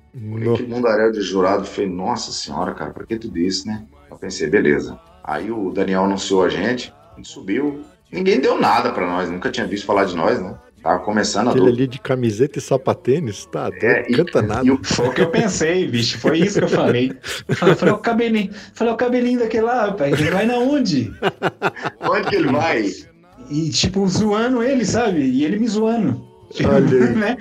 Aí, mas a gente não se conhecia, né? Aí eu falei, rapaz, Exato. aí na, na hora que ele cantou, eu falei, eita bexiga, mas a voz desse cara, né? Mas com o cabelinho, tipo, meio de emo, assim, pro ladinho, sabe? Sapatinho a, franjinha, foi- a franjinha tampando um olho assim. É, é. Ele, ele melhorou muito naquela época, cara. Ô, João, eu lembro, É. eu lembro que eu fiquei uma hora passando, não sei se você lembra disso. Eu falava, não, não, não, é, eu quero retorno aqui. E o cara já tá alto, eu falei, não, eu quero retorno aqui, cara. E passa som e volta som, passa som, e aquilo olhava embaixo, os caras tava tudo puto, porque demorou pra caramba. Aham. Mas eu deixei o som de um jeito, cara, que tava trincando, bicho. Ficou estralando, porque tava muito ruim os- as outras duas duplas que tinha cantado. Tava um som muito abafado, muito estranho, cara. E, e eu passei o som, eu lembro que eu passei o som. E aí eu cantei. Cantei com o Neto e, cara, o povo, o bicho, parece que foi um troço de louco mesmo. Assim, o povo abraçou a ideia. Falei, meu Deus do céu, troço doido. Festival é muito massa. Pensei comigo. Festival é muito massa. Aí descemos do palco. Aí passou, acho que, eu- sétima dupla a cantar. Da cidade de Pedreira, João Paulo e Bruno Reis. Oi pro Neto, cutuquei, eu falei, aquele velhinho ali, ele deve pôr aquele rapaz no colo. Era o João. Ele deve pôr o rapaz no colo e ensinou ele a cantar. olha lá, olha a blusa dele, um calorão, ele tá abotoado até o pescoço, velho. um zoando o outro, cara, sem se conhecer. Olha aí. Ele tava aqui, ó, ó, ó, com o pescocinho aqui, engomadinho, até aqui assim, aqui no braço, até aqui. Camisa, a Isso, camisa era isso. xadrez, né? Era. E aqui assim, ó, igual o Forrest Gump. É isso mesmo. E aí, e aí cantou, bicho, cantou massa. O cara tocou viola bem. Falei, olha, bicho, que dupla boa. Só que era outro estilo, né? As, as vozes eram niveladas. tudo. Aham. Tocando faca que não corta, né? Olha aí. Mas eu falei assim, mas eu falei assim, ah, toca bem, canta bem, mas pagode não ganha festival, não adianta. Hum, Vai virar nada isso aí. aí, bicho, na final, aí. Acho que não tinha final, né, João? Não, era uma porrada só. Era. Aí chamou, foi chamando as duplas, bicho, nós fomos ficando por cinco, cara. Eu falei, meu Deus do céu, cara. Chamou o quarto, chamou o terceiro. Você ficou em terceiro ou segundo? Terceiro. Em terceiro. Falei, o velhinho com o meninão, rapaz, olha, entrou mesmo. e o Neto, vai, besta. Eu falei pra você que nós tínhamos que ter cantado um pagode, nós, vamos- nós não vamos ganhar nada. O Neto falou, não vamos ganhar nada. Chamou o segundo lugar, bicho. E nós estamos ali, cara. E tinha mais, tipo assim, chamaram, tinha umas 30 duplas, ainda tinha um monte. Não tem como você saber se você vai entrar ou não. Aham. Só sobrou uma vaga, bicho. Ou é tudo ou nada. Ou é calça de veludo ou é bunda de fora. É, desse naipe. E aí, bicho, chamou cara. Aí e ele ficou fazendo aquele suspense. E aí, o que, que vocês acham? Quem ganhou? Não sei o quê. Nananana. E esses caras, ó, me surpreenderam. Eles vieram de muito longe. Eu falei, cara, não acredito que ganhou festival. A hora que falou, vieram de muito longe, eles vieram do Mato Grosso. Eu Falei, do Sul! Ainda tem essa, né, cara? O cara que é do Mato É. Grosso do Sul, que fala que é do Mato Grosso, acha ruim. É. E aí meti um grito lá, do Sul, ele é, Mato Grosso do Sul. É vocês mesmo, os dois eu levei pra cá. Cara, mano, eu chegava dentro do carro, eu chorei de tanta emoção, mano, porque o prêmio Que era massa, velho. mil, era 1.500 reais, mano, o prêmio. Não era algo surreal. Mas aquilo era tão importante pra nós naquele momento que não tinha dinheiro pra nada, nada, nada, cara. Olha Aí aí. na hora certa. Veio na hora certa, assim, cara. Veio um presente de Deus mesmo. E aí, só que a, a falta de humildade foi tão grande, o Neto olhou pra mim e falou assim: Mano, achamos o caminho, nós vamos ganhar todos os festivais agora. eu olhei na cara dele e falei: Velho, você não tem base que é festival, né? Você acha que nós estamos lá no Mato Grosso. Você vai ver o que é festival. Aí nós começamos a ir. Aí nós fomos no próximo festival, já foi em Caconde. Caconde. Nossa, nós já tomamos uma entubada em Caconde. Nem né? entrou. Nem classificamos pra final, já ficamos fora. Olha E aí aí. eu falei, meu pai eterno. E aí nós, viemos pra- nós saímos de Caconde tão bravo que nós viemos parar em Campo Grande, cara, porque nós tava gravando o Acústico Nossas Raízes, esse, Sim. esse CD aqui. Nós tava gravando esse aí, tava isso marcado o estúdio. Nós saímos tão bravo, era pra sair no outro dia, nós saímos chateados, tão triste. Pegamos o carro e vazamos pra, pra Campo Grande, viemos pra cá pra gravar o disco. E aí, teve, aí nós fomos mais uns, uns dois festivais, tomamos sabugada, quinto lugar, sexto lugar. Falei, "Ih, velho. Falei, é a música, precisamos achar a música. Aí eu tava em casa, bicho. Eu tava em casa, mexendo com o Neto, achando, procurando música, procurando música, e desesperado, que no outro dia tinha um festival de, de Lucianópolis. Sim. No outro dia. E os caras falaram, bicho, é o festival mais complicado que tem de Lucianópolis. Tem que cantar duas músicas e as duas valem nota. E aí eu com o Neto, puta merda, e agora, cara? Que música? Nós só temos o Pai João, cara. O que, que nós vamos cantar mais? Se alguém Aí, cantar, bicho. ferrou. é, se chegar lá alguém cantar, acabou com nós. É, tem essa ainda. Eu tava lá no banheiro, bicho, eu falei, eu tinha que achar uma música que impactasse, velho. Uma música que fosse um impacto. Tava no banheiro, bicho, me deu um estralo, assim, uma luz. Eu gritei pro Neto. Falei, Neto, corre aqui. Ele foi lá no banheiro. Entra aqui. Falei pra ele, entra aqui. Ele falou, não vou entrar aí, ver, não. ó, pra vocês verem o nível de intimidade que uma dupla chega. Entendeu? Hum, É igual marido e mulher, só não tem a parte É. da cama, mas. É. Eu falei pra ele, entra aqui, pô, entra aqui no banheiro. Eu era casado na época. Ele entrou dentro do banheiro. Aí eu fiquei ensaboando as partes ali, chacoalhando. Falei, Neto, minha casa é um mundo, não tem porta nem janela. Não sei como é que essa música chama. Procura lá na internet, mano. Essa é a música pra nós ganhar festival. Olha aí. falou- Aí ele chegou e falou, foi lá de novo, abriu a porta do banheiro e falou, mano, a música chama Filho da Liberdade. Falei, cara, essa música é essa. Ele sentou, foi tirar a viola. A hora que eu saí do banho, ele já tinha tirado tudo o negócio de viola, já tava pronto. Bom também. Ah, Neto, maluco. Tocava muita viola. Não sei se ainda toca, mas ele tocava muita viola. Daí nós já passamos ali, eu fiquei a madrugada inteira ensaiando com ele, nós pegamos o carro 5 horas da manhã e fomos pra Lucianópolis. Chegamos lá num som desgramado, cantamos essa música. Aí tem um detalhe, né, João, da, da invenção Uhum. da letra. Eu tava cantando, Tião Camargo tava no júri. Tião Camargo, J. Camargo. Só jurado. Os caras mais Bem- zica, mano. É, É, Milton, Milton Melechelli. Acho que os caras conhecem tudo, os caras conhecem tudo. É, e festival ainda tem essa, né, velho? Se É. der, um, der um vacilo na letra. Aí eu falei, Neto, nós estamos mais seguros no Pai João, a gente canta o Pai João primeiro. Que era duas músicas e as duas valendo notas. Sim. E não tinha final, era só isso aí, era uma matada só. Era outro formato. Aí, rapaz, cantamos o Pai João. Pá, o povo, tudo, os caras só olhavam a gente, com aquela cara de sério, assim, nota, tal, nota. Aí passou um pouquinho. Falei, composição do Tião Carreiro, Lorival dos Santos, Sebastião Vitor, Filho da Liberdade. Pensei comigo, falei, eu não lembro nem como é que começa. Eu ia pro Neto, Eita. eu ia pro Neto. O Neto falou, minha casa é o mundo. Falei, ah, é verdade. Aí eu, Minha casa é o mundo. Não tem porta e nem janela.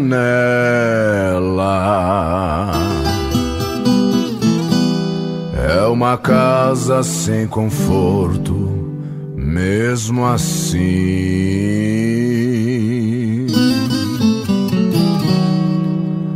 Eu gosto dela.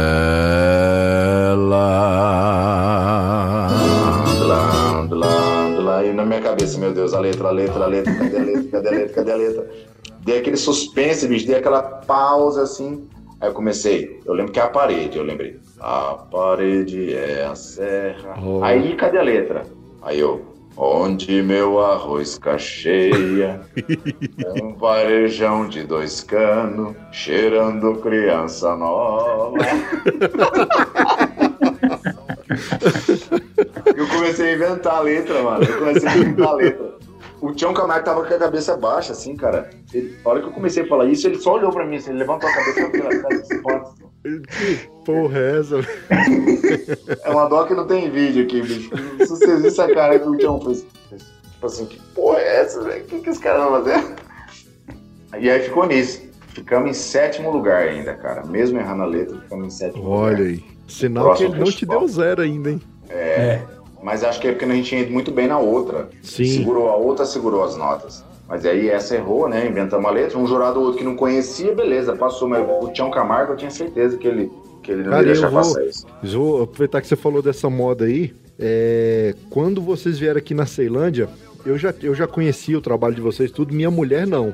E geralmente eu vou, pro- vou pro, pros festivais, ou a gente, eu vou lá pras rodas de viola e ela fica em casa com os meninos. Nesse dia eu combinei com ela, ela falou, não, ela foi comigo. Acho que eu consegui, minha sogra ficou com os meninos e tal, eu fui com ela. Cara, quando você foi passar o som, que você soltou esse Minha casa é o mundo. Cara, minha mulher levantou assim e falou: Que truvão é esse, moço? Que, que, que trovoada foi essa? Eu falei: Eu falei pra você que a voz do cara era grossa. Ela falou: Nossa senhora.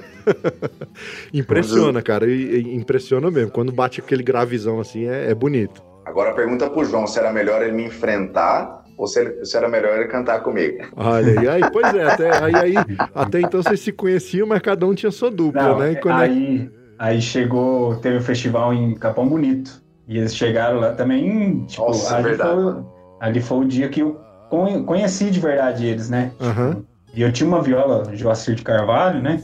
Na época, e é bem requisitado, né? Quem é violeiro sabe Sim, viola. sim. E o Neto, eu comecei a tocar viola, passar o som lá no meio da roda de viola com os moleques. O Neto foi lá e falou: Rapaz, essa viola sua Joacir? Eu falei: É. Falou Deixa eu tocar? Eu falei: ah, Se você não deixar cair, pode pegar. Ciúme, nada. Nada, tá É. doido, pô? Violeiro tem ciúme de viola, não? Tem não. É mais fácil ter da viola do que da mulher. Ainda mais, ainda mais no, no, no- no festival, assim, do cara pegar e teu, É. arrebentar uma corda e você não tem outra pra Tipo, pôr. fosse o Mazinho Quevedo, não deixa, que ele fala que ninguém pega na viola antes de tocar, dele tocar em apresentação, né? Olha aí. Temática. Tá certo. É. Mas enfim, aí eu vi que a humildade, né, do Neto, tá? falei, putz, moleque é bom, vou deixar. Aí ele tocou, gostou muito. Aí começamos a conversar e tal. Falei, ô Neto, você, você vai dormir na onde, pô? Ele falou, mano, tamo pegado aqui, bicho, eu vou dormir no carro, acho. Eu com o Guilherme, falei, ah, você tá brincando. Aí falou, sério, cara, nós vai dormir no carro, mano. Hum, Se der ruim aqui, nós tá ferrado até pra ir embora. Não Ixi, tem, Não tinha dinheiro nem pra ir tem embora. nada, nada. cruel. Tô louco, mano. Aí o, nós tava num, num chalé lá do Heraldo Santana, amigo nosso de lá, com o Marcelo. Dá um abraço pra eles. Parceiro demais. são demais. Aí falou, falei, Heraldo, cheguei no Heraldo, né? Falei, bicho, os caras vão dormir no carro. Falei, não tem como ajeitar um cantinho pra eles dormir lá? Falou, João, não tem colchão nem cama mais. Só se os caras não, achar ruim dormir no sofá. Falei, é melhor do que o carro, né? Olha Bem melhor que o cara. Aí, tipo, ó pra você ver como é que é as coisas, cara. Ajeitei lá pra eles ir lá, dormir lá, né? Conversei com o Heraldo. O Heraldo deu um baita café da manhã pra nós. Fez almoço, churrasco de tarde. Tipo, não gastamos um real com refeição, cara. E nem eles. Bom Tipo, também. E chegou de noite, teve o festival, eles ganharam o festival. Eu acho que eu fiquei ali em quarto, quinto lugar também ali. Eu era a dupla do quarto lugar, bicho. Eu odeio quarto lugar. Na hora que chama quarto lugar, eu já falo. "Ah, meu Deus do céu. É Tem um nóis. trauma, tem um É, trauma com o quarto lugar, né? Eu falo, tenho é síndrome do quarto lugar. É, cara, aquele dia foi, foi punk. Então, aí foi aí que a gente se aproximou mesmo, sabe? É que nós, tipo assim, nós viramos parceiro pra caramba nesse dia, porque o João, o João abriu a porta pra gente, né? Tipo, ele, ele viu a nossa dificuldade e, assim, é- as pessoas nem sonham isso, né, Luiz? Falar a verdade, ninguém, se a gente não conta, ninguém ia sonhar isso. É, o pessoal glamoriza muito vida de artista, né, cara? E aí, É. no- os bastidores, eu, go- eu gosto desses, desses papos no podcast, porque a gente mostra muito isso, os bastidores, né? Então a gente, é, é, é- e no meio violeiro, eu acredito que os outros meios, os outros estilos musicais devam ter isso também. Mas como é o meio que a gente vive, apesar dessa rivalidade de festival e tudo, a gente vê muito solidariedade ali de uma Ixi, dupla com outra, né? Às vezes tem, cara, tem alguém que tem uma quatro casa, lugares. não, eu vou dar pouso pra vocês aqui em casa e tal. Então Sim. tem essa, essa coisa acolhedora, né, cara? Isso é bom demais. Eu não tô falando, eu não tô falando de um passado muito distante, não, viu? Não. Eu tô falando de um passado É, de não. 9, 9, 10 anos atrás. Sim, sim. Coisa assim, de ontem, vamos dizer, né? Que a gente realmente. Eu, eu e o Neto fomos pra São Paulo com a cara e a coragem. O João conhece a história toda, sabe dos perrengues. que nós E nós começou a viajar junto, depois eu fiz Ah, dupla é? com o Fernando Viola. Aí chegava no festival, as du... nós não classificava bem, eles também não. Eu, eu o Fernando pegava CD deles pra vender no meio do povo pra gente ter dinheiro pra voltar embora, entendeu? Sim, sim. Então não, não, o povo acha que é, é fácil, né? Mas A, não, la- não a é, não, não é labuta uma é não. grande, meu amigo. Até chegar, Uhum. até chegar lá no glamour, a labuta é grande. E aí, tipo, é, a gente, a gente tirava as despesas disso aí. Quando dava ruim, nós vendia CD, cada um ia pra um canto, vendia CD, nós pagava despesa, ajudava, fazia, os guri me ajudavam pra caramba, o João com, com o Fernando também. Você vê como é que é as coisas, né? Tipo, Isso. em Capão Bonito eu, eu ajudei lá, né? Tipo, de coração mesmo e tal. No, não sei se foi no, no outro ano, dois anos depois, a gente foi participar lá. E tipo, eu com o Bruno, na época, cantamos até bem, cara. Nós classificou bem no primeiro dia, acho que em terceiro lugar.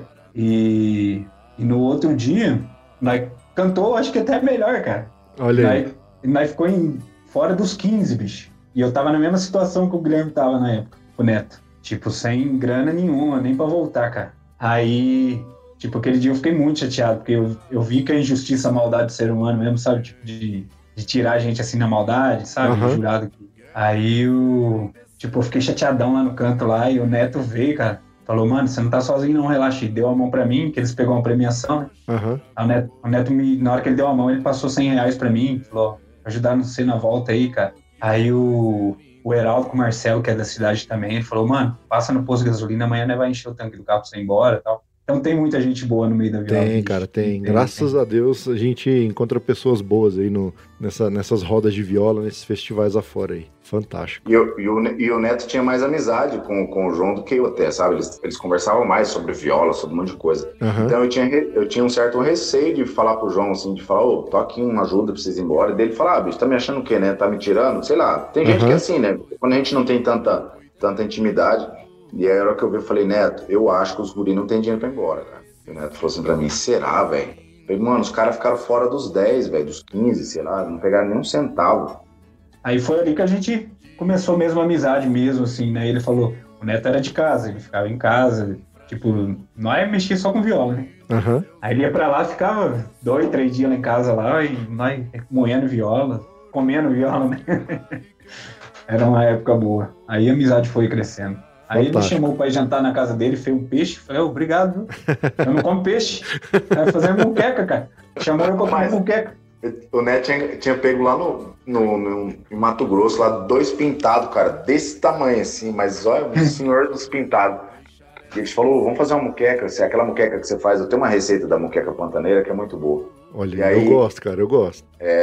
E eu falei, pô, o Binão vai vir pra cá, vamos, vamos fazer uma muqueca aí, né, cara? Mas fiz, bicho, com o maior carinho do mundo a muqueca. A hora que ele chegou ele falou, um cheiro de peixe. Uh, assim.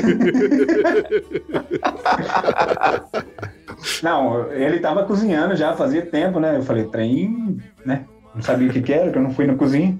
Ele falou, ô, mano, tô preparando uma muqueca aqui. Eu falei, mas o que que é isso? Eu nem sabia o que, que era muqueca. Ele é um peixe, não sei o que. Eu falei, ih, bicho, eu não como peixe, não. Ele, ah, não acredito. tive, que, tive que descongelar uma bistequinha pra ele lá. Pô, eu fritava um ovo, eu falava, "Ai, frito, comer um É. ovo frito agora. Comia com prazer o ovinho, bicho. É. Eu dou valor, cara, num arrozinho com ovo é bom demais, Hum. tá doido. Bom demais. Pode falar, eu tô com fome. Aí, cê, aí quando, acabou, quando acabou a dupla, aí já, como vocês já estavam próximos, aí vocês resolveram. Foi um bolor grande, na verdade, né? Nós tivemos um, o problema de terminar a dupla e agenda pra frente, cara. Tipo assim, amanhã tem um show. Ainda tem esse detalhe, né, cara? Então, tipo assim, aí eu comecei na minha, na minha cabeça, eu falei, cara, com quem que eu vou fazer esse show? Não posso perder, imagina. Eu tinha, meu filho tava recém-nascido, comprando fralda, precisando de dinheiro, fazendo as coisas, correria. Você sabe como é que é. E aí eu falei, cara, com quem que eu vou cantar? E eu, e eu fui nos primeiristas, né? Pensando nos primeiristas. Aí falei, cara, falei com. Aí até falei com o Fernando Viola. O Fernando falou, mas o que que é? Eu falei, não, você não quer. hum, sabe aquele negócio do. Eu ainda falei pra ele, até zoou até hoje. Eu falo, era pra você estar cantando comigo, não, Bi, não. Porque eu, eu te liguei primeiro. Eu chamei você primeiro. Você ficou, ah, mas o que que é? Quanto que eu vou ganhar? O que que vai rolar? Não sei o quê. Eu falei, não, deixa quieto, velho, larga a mão. Aí eu fui no Bruno Reis, que era parceiro dele. Falei, Bruno, você não se importa, cara, de fazer um show comigo, cara? Eu não sei o que eu faço, cara. Aí ele falou assim, Padô, você não quer cantar com o Fabrício? Chama ele que eu vou estar ocupado. Eu falei, mas ele faz primeiro? Aí eu lembrei, falei, puta, ele faz primeiro, verdade, cantou com, com o Fernando. E aí já foi totalmente diferente. Eu liguei pra ele assim, falei, mano, é, como é que você tá aí? Ele falou, ah, cara, tá parado aqui. Cara, tem um show, você tá pra fazer comigo, cara? Eu separei a dupla Neto e tal, preciso de um parceiro aí pra fazer show comigo. Ele falou, mas como assim? Nós nunca cantamos junto, o que, que não vamos cantar lá? Eu falei, vamos fazer um catacata do que você canta, do que eu canto e vamos lá. Ele nem me perguntou qu- quanto que ele ia ganhar, não queria saber quanto. Foi tudo assim. Aí eu falei, vem pra cá, cara, pega um ônibus em, em Pedreiro e vem pra Jundiaí. Foi, Falei, mas não faço primeira voz, não, rapaz. Sou segundeiro, sou Sou segundeiro. segundeiro. Eu, eu tinha gravado um CD com o Bruno Reis só de segunda. João, João Paulo e Bruno Reis. Sim, sim. CDzão, hein? CDzão máximo, né? E, e eu falei, vem pra cá, me ajuda aí. Ele, ah, velho, mas aí, pô, mas aí, velho, como é que eu vou fazer? Aí ele foi, ligou na rodoviária, ih, mano, não tem ônibus mais não, cara, pra, pra Jundiaí. Isso já era 9 horas da noite, mano. Nossa, O e... show era amanhã, o show era amanhã, meio-dia. Meio-dia. Em São Paulo. Nossa, Em São. Paulo. Em São Paulo. São Paulo não era em Mauá, não, João? Era no ABC ali. O Tia, não, sei se não lembro. Rancho Garrafão. Era uma casa massa pra caramba. São, São Bernardo, Santo André, por ali, cara. Aham. Tinha dois, né? Tinha dois seguidos, né? É. Era no, os dois eram em São Paulo. Aí nós fez um naquele churrasco até que o João Pedro Adriano foi. Ah, é verdade. O outro era em Cotia. Não, não. Eu acho que esse foi o primeiro que nós fez. desse churrasco, não, depois. Não, é, foi, não, primeiro foi lá no, no, no Garrafão. Garrafão, é verdade, verdade. No Garrafão. Que daí, e, e aí, cara, eu, eu falei, João, faz o seguinte, cara, eu vou, eu vou, em, Pedreira, eu vou em Pedreira te buscar. Peguei o carro, fui lá em Pedreira buscar ele. Quantos Aí no quilômetros? cara, 80. Ah, é. Mas, é, cara, estradinha ruim, cara. não é estradinha- 80, não é 80 em linha reta, mano, é 80 em curva. Só curva. Ah, entendi. Curva e buraqueira. É, e, e meus- naquela época não tinha celular, assim, falar, ah, todo mundo tem celular com GPS, essas coisas, não. Eu peguei o GPS da, da minha ex-mulher, falei, vou pôr aqui, coloquei o endereço, de repente o bicho me mandou entrar na estrada de chão, cara. Saí lá na Conchinchina, saí por trás, cheguei por Pedreira e por trás, em vez de chegar pela frente, cheguei por trás. Falei, nossa, como que eu vim parar aqui, velho? E não conhecia nada, tive que seguir o GPS. É, aí peguei- busquei o João Paulo lá e fomos no caminho conversando, cara. O que, que vai rolar? O que, que vai ser? Canta essa, canta, e essa, canta, e essa, não. Essa eu canto, essa eu canto, essa não, essa eu canto. Montamos um repertório assim, cara. Olha aí. Ele passou, os- ele passou os arranhos, aí foi franguinho na panela. Foi um repertório bem matado, pra falar a verdade, né, João? Manjada, né? Manjado. Porque Ah, não mas é, é melhor, é melhor do que o. Como é que é? O feito é melhor que o perfeito, pô. É. E fomos lá e matamos, cara. E saímos de lá, no outro dia já tinha outro show nesse do churrasco que ele falou aí. E, putz, cara. E aí foi. E aí, na verdade, eu, eu não tinha como fazer a dupla com o João, porque ele tinha acabado de lançar um CD, cara. Ele tinha acabado. Sabe que se eu lançar um CD uma semana, Sim, a sim. dupla, a dupla tá Nossa, quente. É, inclusive deixar bem claro, né? que Eu não tinha intenção nenhuma de cantar com o Guilherme também. Nunca tive na época de. Porque, eu, é que nem ele falou, eu amava aquele projeto do, do João Paulo e Bruno Reis, aquele CD, eu queria investir nele, né? Falei, ele vai pra frente. Aí, aí, tipo, eu gosto de deixar claro, porque o povo tá- talvez ache que eu puxei o tapete de alguém. Nunca, cara, nunca, nunca quis Não. estar Pelo no lugar do contrário, né, Neto. mano? Acho que.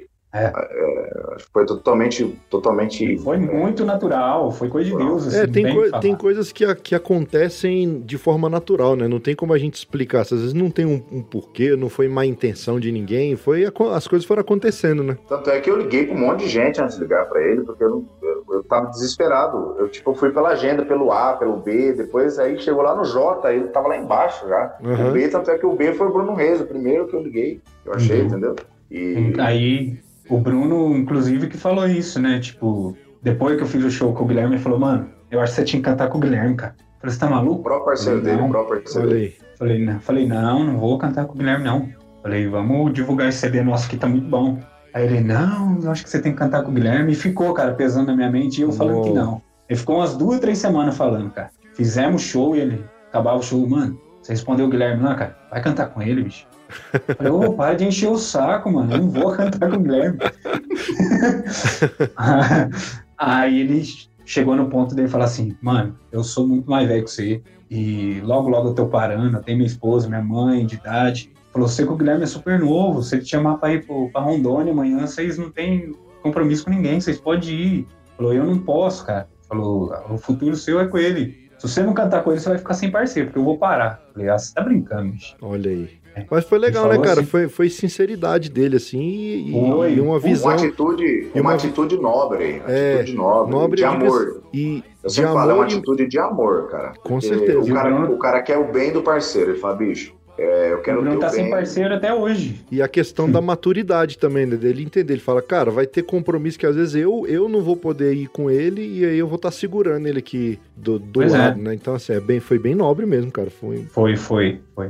Agradecer muito a ele, né, bicho? Porque Sim. fantástico. A gente, a gente tem sempre que agradecer o Bruno porque, porque ele foi de uma, de uma maturidade, de um.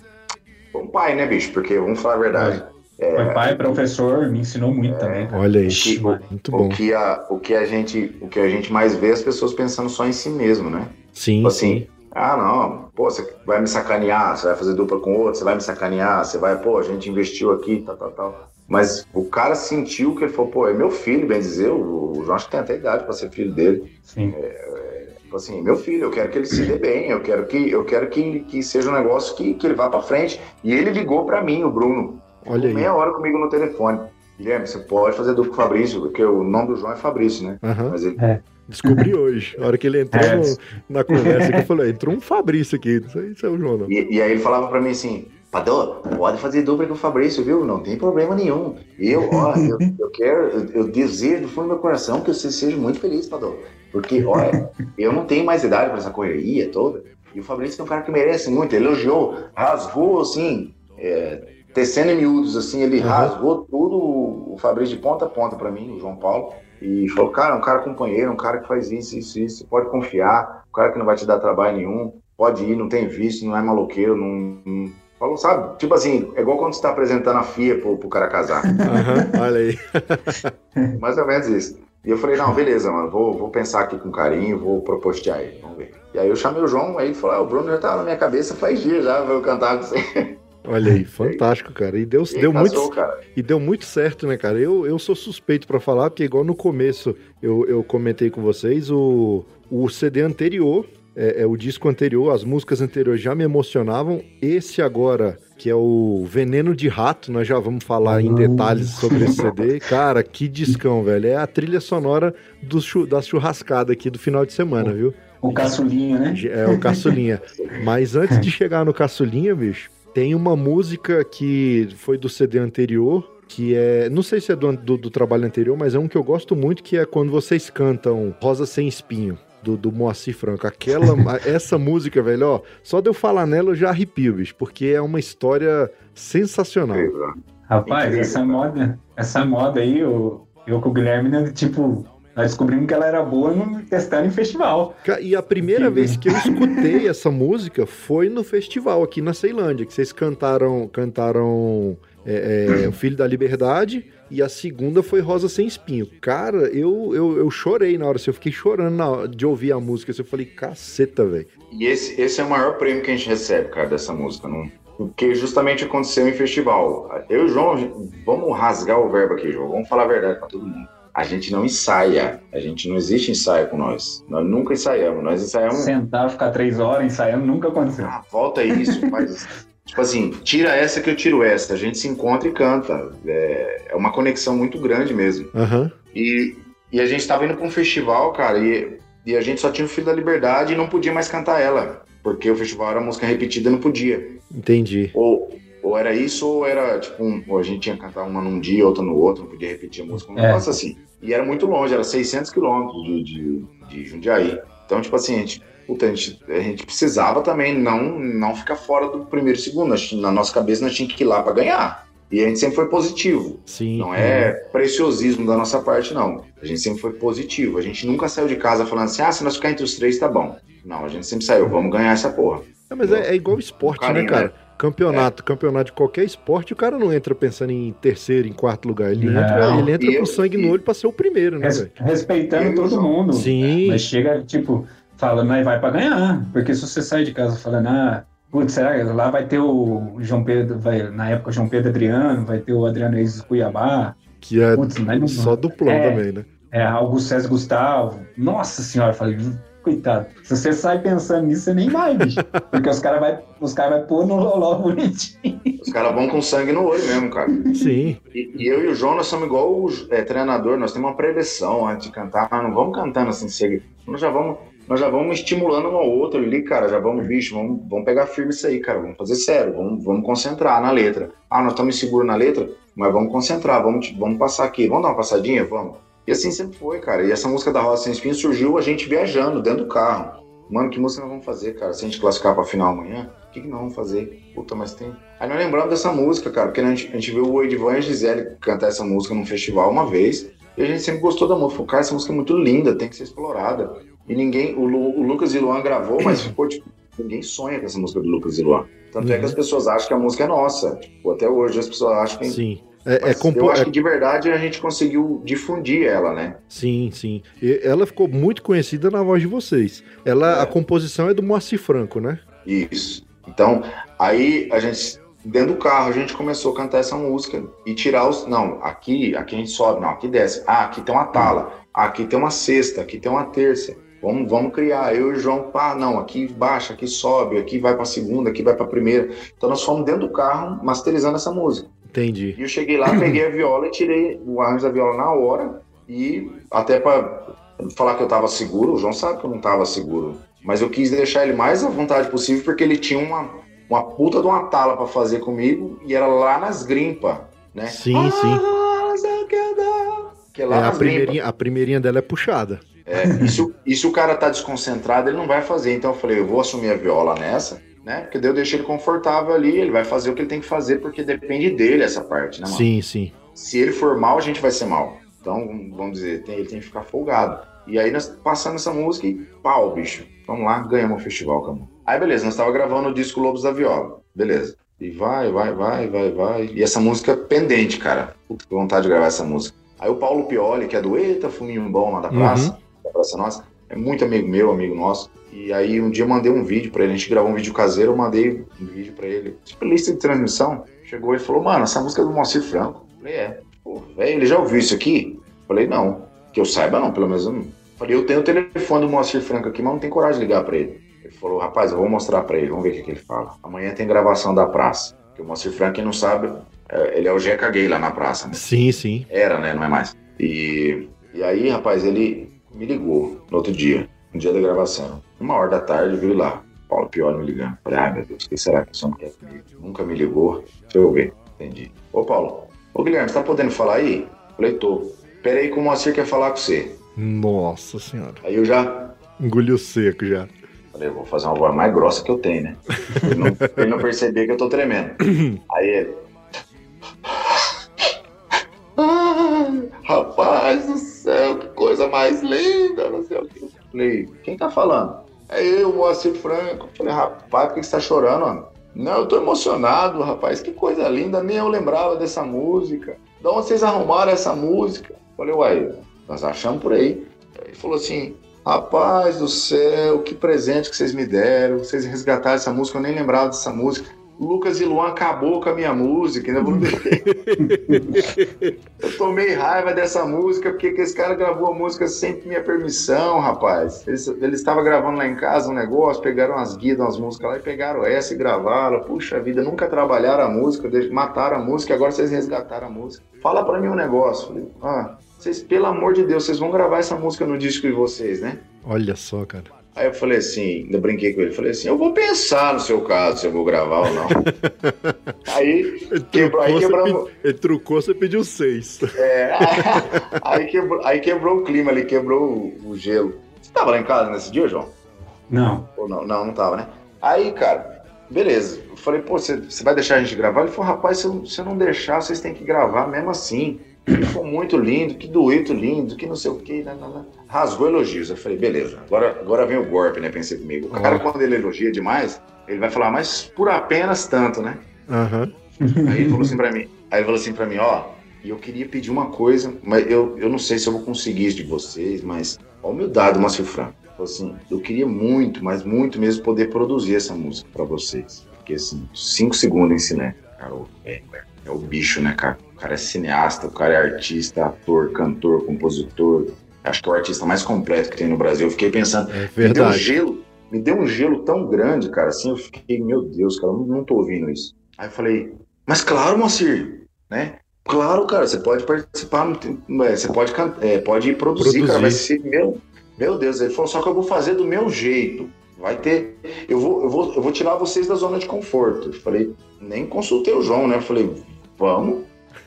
Aí lá no final, então tá, o dia que vocês for gravar, me avisa com uma, com uma semana de antecedência pra eu agendar aqui onde vocês vão gravar. Vocês gravam em São Paulo? É, ah, então fechou. Eu tô em São Paulo todo dia. Então tá, beleza, beleza. Aí no final de desligar, ele falou assim: deixa eu te pedir mais alguma coisa. Eu Falei, ah, meu, agora, agora é a facada, ele vai falar que ele quer 50 mil na música. Aí ele falou assim: mas isso aqui também vai, vai ser complicado. Mas eu vou arriscar, vai que dá certo. Falou jeito. Vocês se importaria de eu participar com vocês dessa música?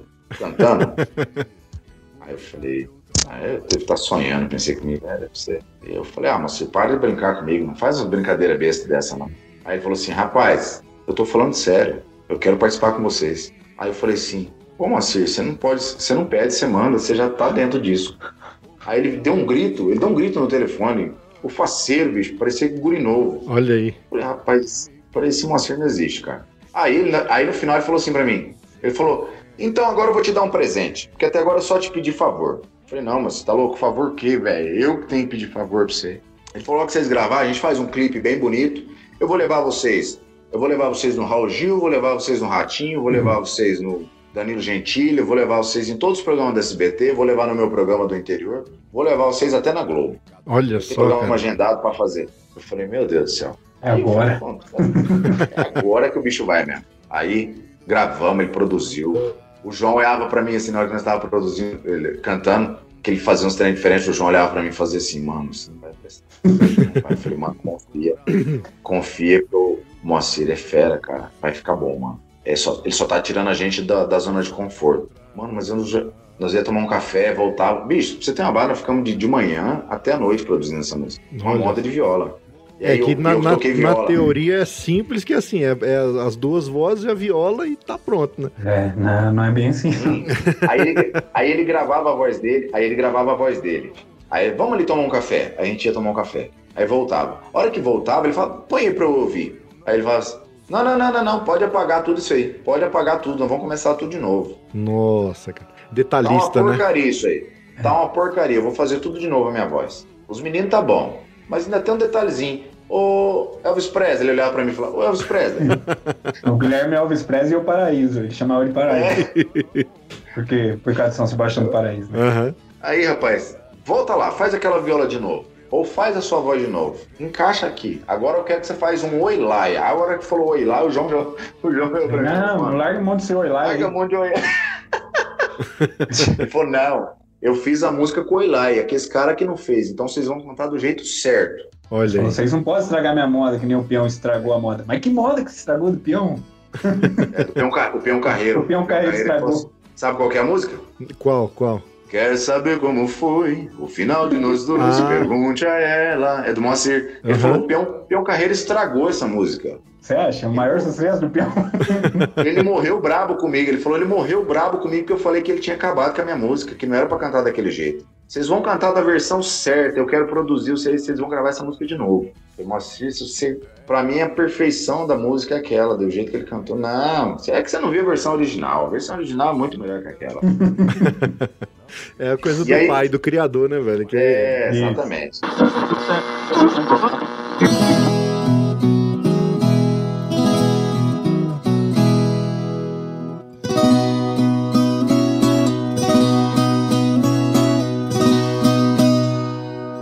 Zé Simão era um menino pobre, era cego já de nascença.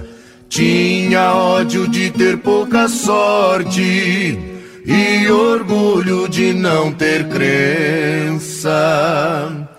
Filho adotivo de Dona Rosa, cozinheira numa pensão.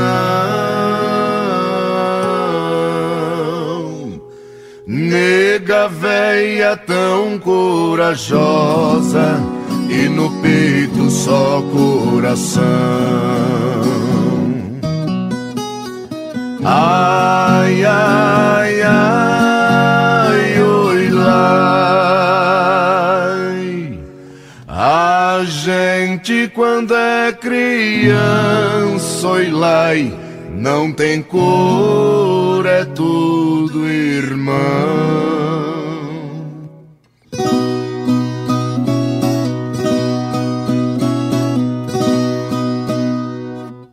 Toda noite lá no barraco, Dona Rosa explicava ao Zé que a sorte não ajuda os fracos, que o pobre tem que ter fé.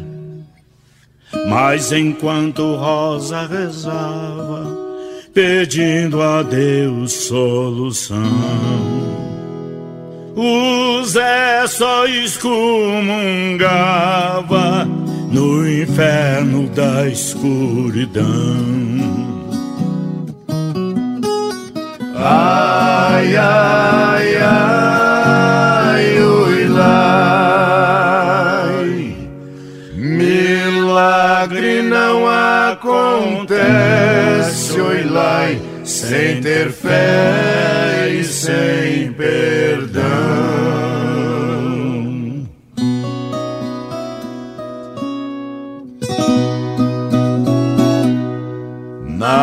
noite escura de agosto, quem sabe Deus cochilou com um travesseiro assassino Zé, sua mãe sufocou.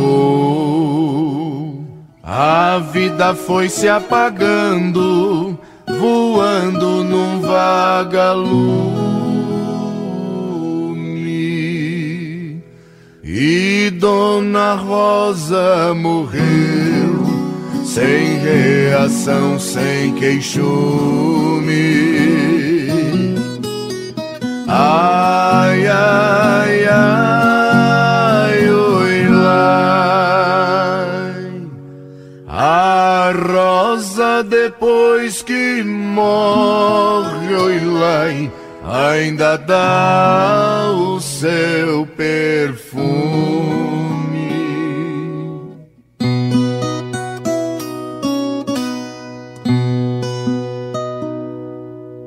Um doutor avisa ao rapaz: melhor a gente correr. Que os olhos da dona Rosa ela doou a você. Zé Simão agora já enxerga, pode até caminhar sozinho, mas jamais chegará ao céu.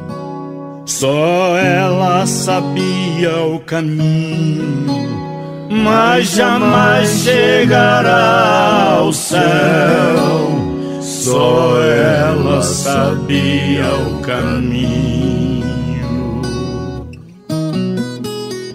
Ai, ai, ai,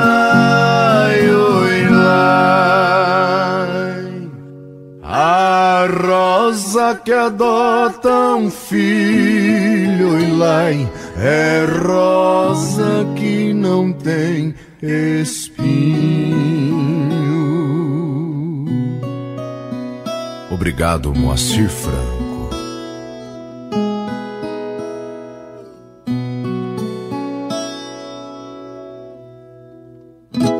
E, e, cara, tudo foi muito natural, bicho. Muito natural. Igual a participação do Rio Negro Solimões também. Foi muito natural. Foi num programa que a gente gravou do Terra da Padroeira junto. E eu fui mostrar a música pra ele. Falei, cara, eu tenho uma música aqui que é pra você, bicho. Na sua onda, naqueles arrastapé lá. Ele falou, rapaz, eu tô precisando do arrastapé. Eu mostrei pra ele e falou assim, mano, eu mostrei pro Rio Negro. Por que, que você não grava essa música? Eu falei, cara, porque não é minha onda. Não... Ele falou, não, faz o seguinte, grava que nós participamos com você. Olha aí. Vocês. Então, sim, foi tudo muito natural. O Mato Grosso e Matias é a mesma coisa. Então, pô, cara. É... Mato Grosso tem um episódio legal, né? Tipo, que a gente gravou um programa e ele. O programa era muito de manhãzinha, tipo, 5 horas da manhã. Nossa, é bom de cantar, né, velho? O João Paulo, aí, o Guilherme tem a voz grossa, imagina 5 da manhã. Ah, não, não, aí o, o programa passava 5 horas. É, ah, tá, a, a exibição. Gravou. É, aí o Mato Grosso mandou mensagem falando, parabenizando nós, que ele tava assistindo, 5 horas da manhã. 5 horas da manhã ele tava assistindo, cara, o programa, mano. Que programa que era? Eu não lembro se era o Sonho Sabor Brasil. É do Paulinho é. lá, eu acho. Paulinho de Ribeiro, exato, exato. Passar na Rede TV. 5 horas da manhã, Mato Grosso assistindo o programa. Olha aí. Aí ele é, mandou WhatsApp pra mim. Ô, oh, mano, tô assistindo aqui, parabéns, viu? A dupla tá muito boa. Que dia que nós vamos gravar a música lá? Falei, você vai participar mesmo? Pô, eu já falei pra você, rapaz, tá tudo certo, vamos gravar, só me manda a música. então, assim, nada na nossa vida, ô, ô, Luiz, foi forçado. Todas as parcerias que a gente tem é de amigos que a gente criou na vida, sabe? Sim, foi, sim. Mas foi tudo muito natural. Muito natural, mas, mas muito de vocês estarem na ativa e vocês é, é, é, estarem presentes ali, né? Se, se fazerem presentes no meio. As, é, a, acontecem eu... de forma natural, mas quando você tá, tá ali, né? Não adianta é, Thiago, a moleque. Thiago Viola, pode, pode falar. A molecada hoje acha que vai fazer sucesso estando em casa, esperando alguém ligar para falar, ô, oh, gostei de vocês, vamos fazer um treino. É. E, e, um monte de gente que entra em contato comigo até hoje, cara. Os caras, como é que vocês conseguiram participar? Quanto que vocês pagaram para o Moacir Franco participar? Quanto que vocês pagaram para o Mato Grosso? Falei, cara, puta, eu queria o Rio Negro nessa música, quanto será que ele cobra? Eu falei, cara, não é assim, cara. Hum. Eu falei, eu falei, nada no mundo, é, é, muita coisa é só dinheiro, cara, mas amizade não se compra, é, bicho. Nem, nem tudo no mundo é só dinheiro, né, cara? É, tipo Você assim, falou de estar tá no meio aí, né? O, voltando lá, o Thiago Viola também, lá do Paraná. Ele falou uma coisa para mim que eu sempre vou levar. Ele falou, irmão, quem não, quem não aparece não cresce. Tem que estar tá no meio. É verdade, cara. É verdade. Isso aí é tá- fato. Tem que estar em, tem que tá em evidência. O povo tem que enjoar de ver a cara de vocês lá. Mas ele tá certo, cara. É isso mesmo. A- As, verdade, opo- as igual- igual oportunidades Aparecida. aparecem quando a gente tá, tá dando a cara a Sim. tapa por aí afora, entendeu? É igual na TV Aparecida, os caras falam assim, os- o tipo assim, que a gente vai lá, sei lá, umas seis vezes por ano a gente vai na TV Aparecida. Aí tem cara que nunca, que, que tá aqui, tem mais anos de carreira e nunca conseguiu ir. Sim. Aí o cara fala assim, quanto que vocês pagam lá pra ir na TV Aparecida? Porque vocês não saem de lá, vocês devem pagar. Eu cara, isso aí chama-se relacionamento. Né? Quando- É o que a gente chama de networking. Quando eu fui lá com o Neto a primeira vez, em 2011, 2010, eu acho que fui com o Neto. 2010 ou 2011, a primeira vez. Nós fomos lá, na TV Aparecida, no programa do Kleber. Cara, foi uma carpida medonha. Os caras ligaram e falaram: ó, você tem que estar aqui amanhã. E aí?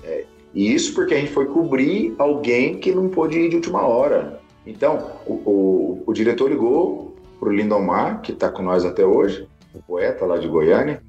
O poeta, os caras têm que estar aqui amanhã. O programa é amanhã. E tipo, era, sei lá, sexta-feira isso. É, chefe.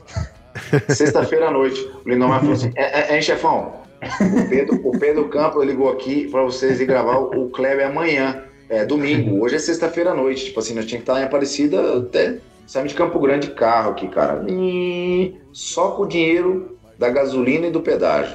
Olha aí, a conta, né? Fomos e voltamos desse jeito. Aí, beleza, nós fomos atender a televisão uma vez. Nós não viramos as costas pra televisão. Eu tenho pavor de quem é assim, cara, de quem, de quem é preguiçoso para as coisas, sabe? Entendi. É pra, pra nós é uma oportunidade. Qualquer outra pessoa fala, não, mas em cima da hora, assim, cara, ah, não dá, né? Como é que eu vou fazer? Eu vou pegar um carro e vou em cima da hora. Cara, nós abraçamos aquilo como se fosse a opor- oportunidade A da nossa oportunidade vida. da vida, com certeza. E nós fomos lá e desde então, cara, a gente foi assim, acho que nós fomos umas 20 vezes lá, gastando dinheiro do nosso bolso, pagando hotel, ficando lá, nananã, nananã, sabe? Sim, Gastando tudo do nosso bolso. Hoje, cara, a gente tem uma relação muito boa na TV, que a TV manda buscar, que a TV paga aérea. Então, isso, isso aí tem preço, Luiz? Não sim. tem não, preço. não tem, cara. cara, não tem. E é uma Tem coisa. valor. Tem, Tem é, valor. exatamente, tem valor, valor. e é uma coisa que você vai, que você conquista,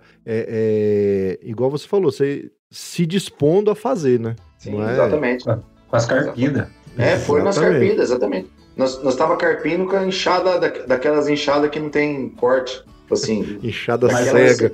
Teve um ano que nós foi tanta vez no Parecido que os caras estavam tirando sarro nosso, o, o Cuiabá lá, lembra? Falou, rapaz, toda hora que eu ligo Aparecida na missa, tá os dois violeiros lá. Liga quando tá os dois. Tava tocando até na missa, né? pô? tava até na mesa. Mas, cara, isso, isso é o que eu falo, são as conquistas da vida. Eu falo assim pra você, Luiz. Se hoje, hoje pode ser o último, a última entrevista que nós estamos dando da vida, porque eu não sei se eu vou estar vivo amanhã. Se eu morrer amanhã, cara, você pode ter certeza que eu vou estar muito feliz, que eu pisei em palcos junto com o João, junto com o Neto, que, bicho, eu jamais na minha vida imaginei, cara, jamais na minha vida. Sabe, quando eu tava lá em Bandeirantes cantando no festival, eu jamais imaginei na minha vida que eu ia chegar onde eu cheguei. Mesita, Barroso, né, bicho? Olha Nem- que privilégio. E nem né? sua mãe, né, velho? Sua mãe queria te dar uma chinelada ali, É. ó. E nem minha mãe, Não, né? E quando eu comecei a cantar também, tinha um tio meu, ele gostava, ele gosta de cantar, né? Ele falava assim, Nancy, tem voz pra cantar, não, isso aí não vai ser cantor, não, larga a mão. Olha aí. Canta, falando português, cara, canta bosta nenhuma, larga a mão. Larga a mão que Não tem tá. futuro, não. Vai, vai trabalhar. Então, então tá, né?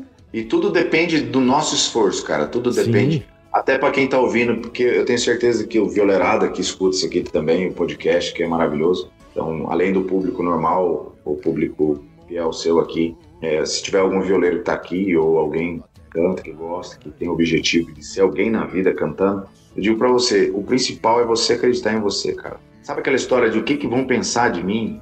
O que que vão pensar se eu fizer isso? O que que vão pensar daquilo? Isso não existe, cara. O que você tem que fazer é o que você tem vontade de fazer. Acredita. Vai certeza. cima. É o que eu, eu costumo brincar, né? O pessoal às vezes fala assim, pô, Luiz, mas você, você, às vezes o mundo tá caindo do lado aqui, você tá tranquilo, você tá aí todo confiante. Eu falo, bicho, se eu não confiar em mim, quem que vai confiar, velho? Se eu não me.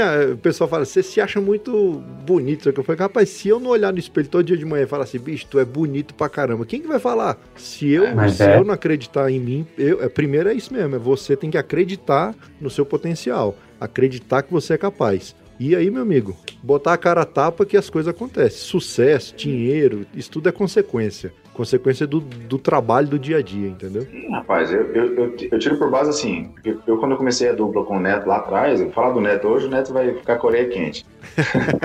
Mas quando, quando nós começamos a dupla lá atrás, é tipo, ele não.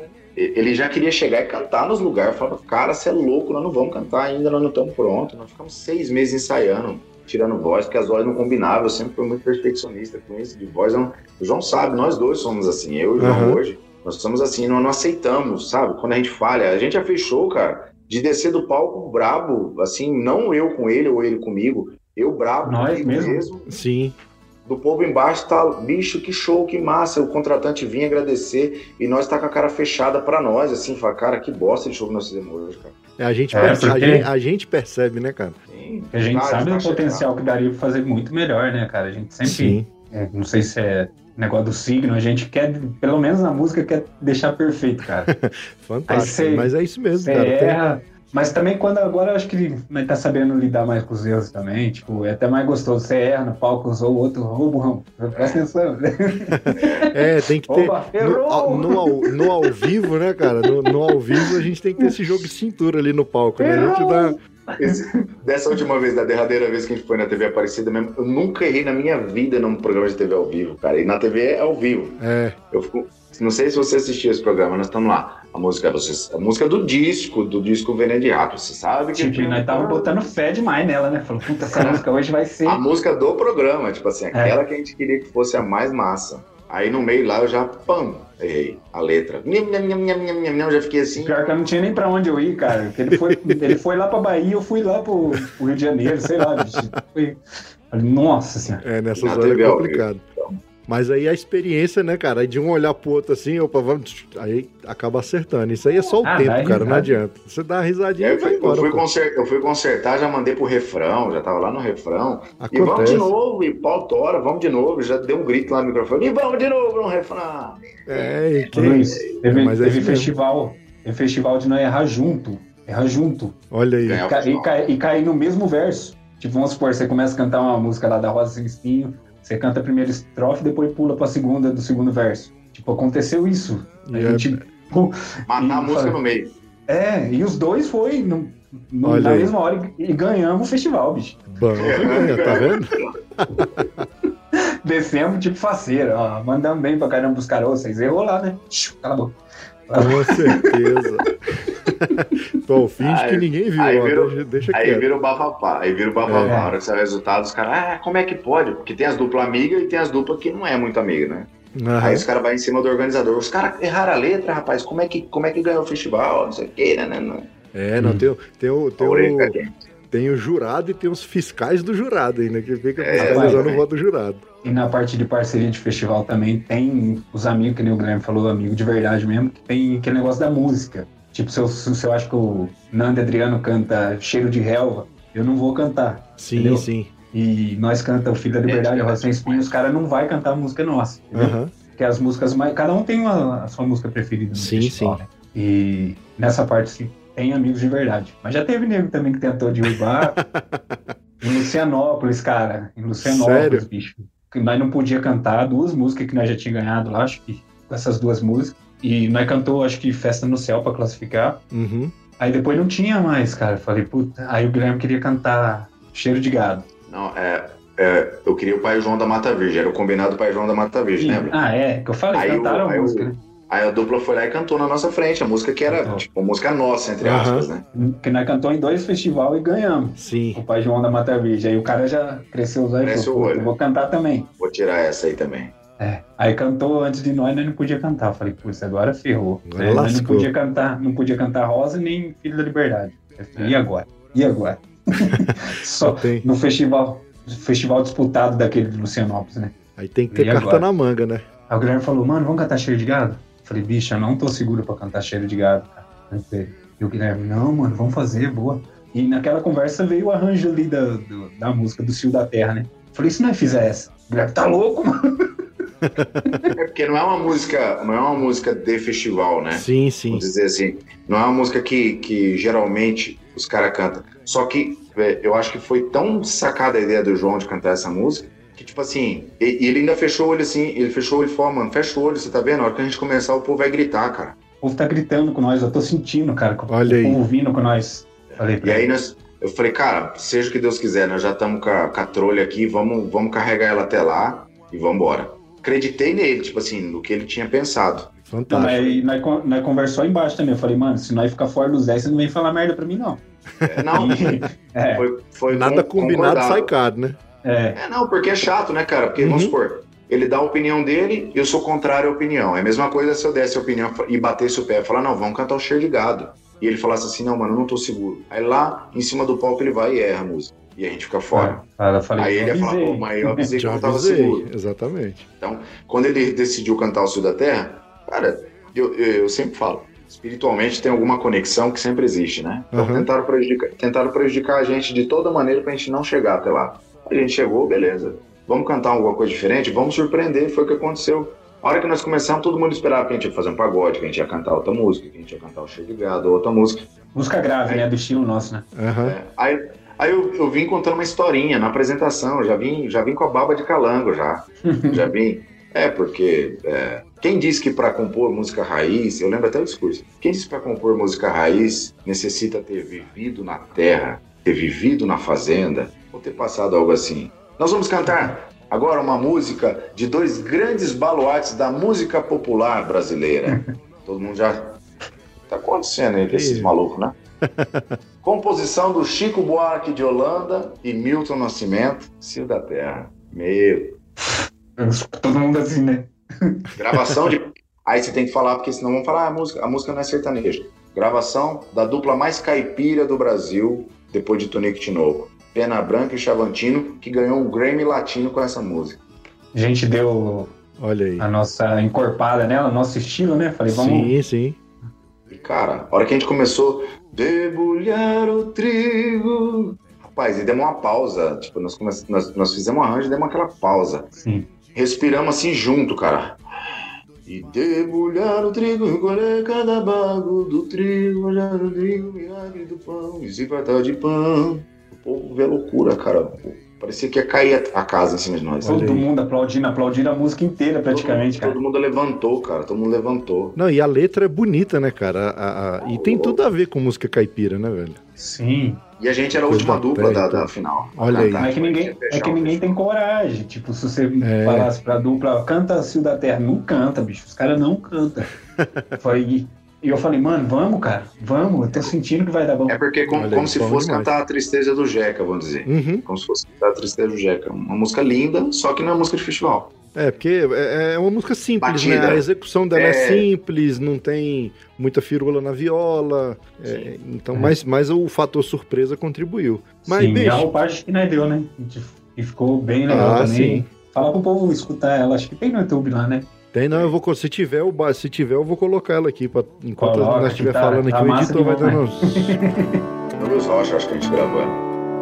Debulhar o trigo, recolher cada bago do trigo, forjar do trigo milagre do pão e se fartar de pão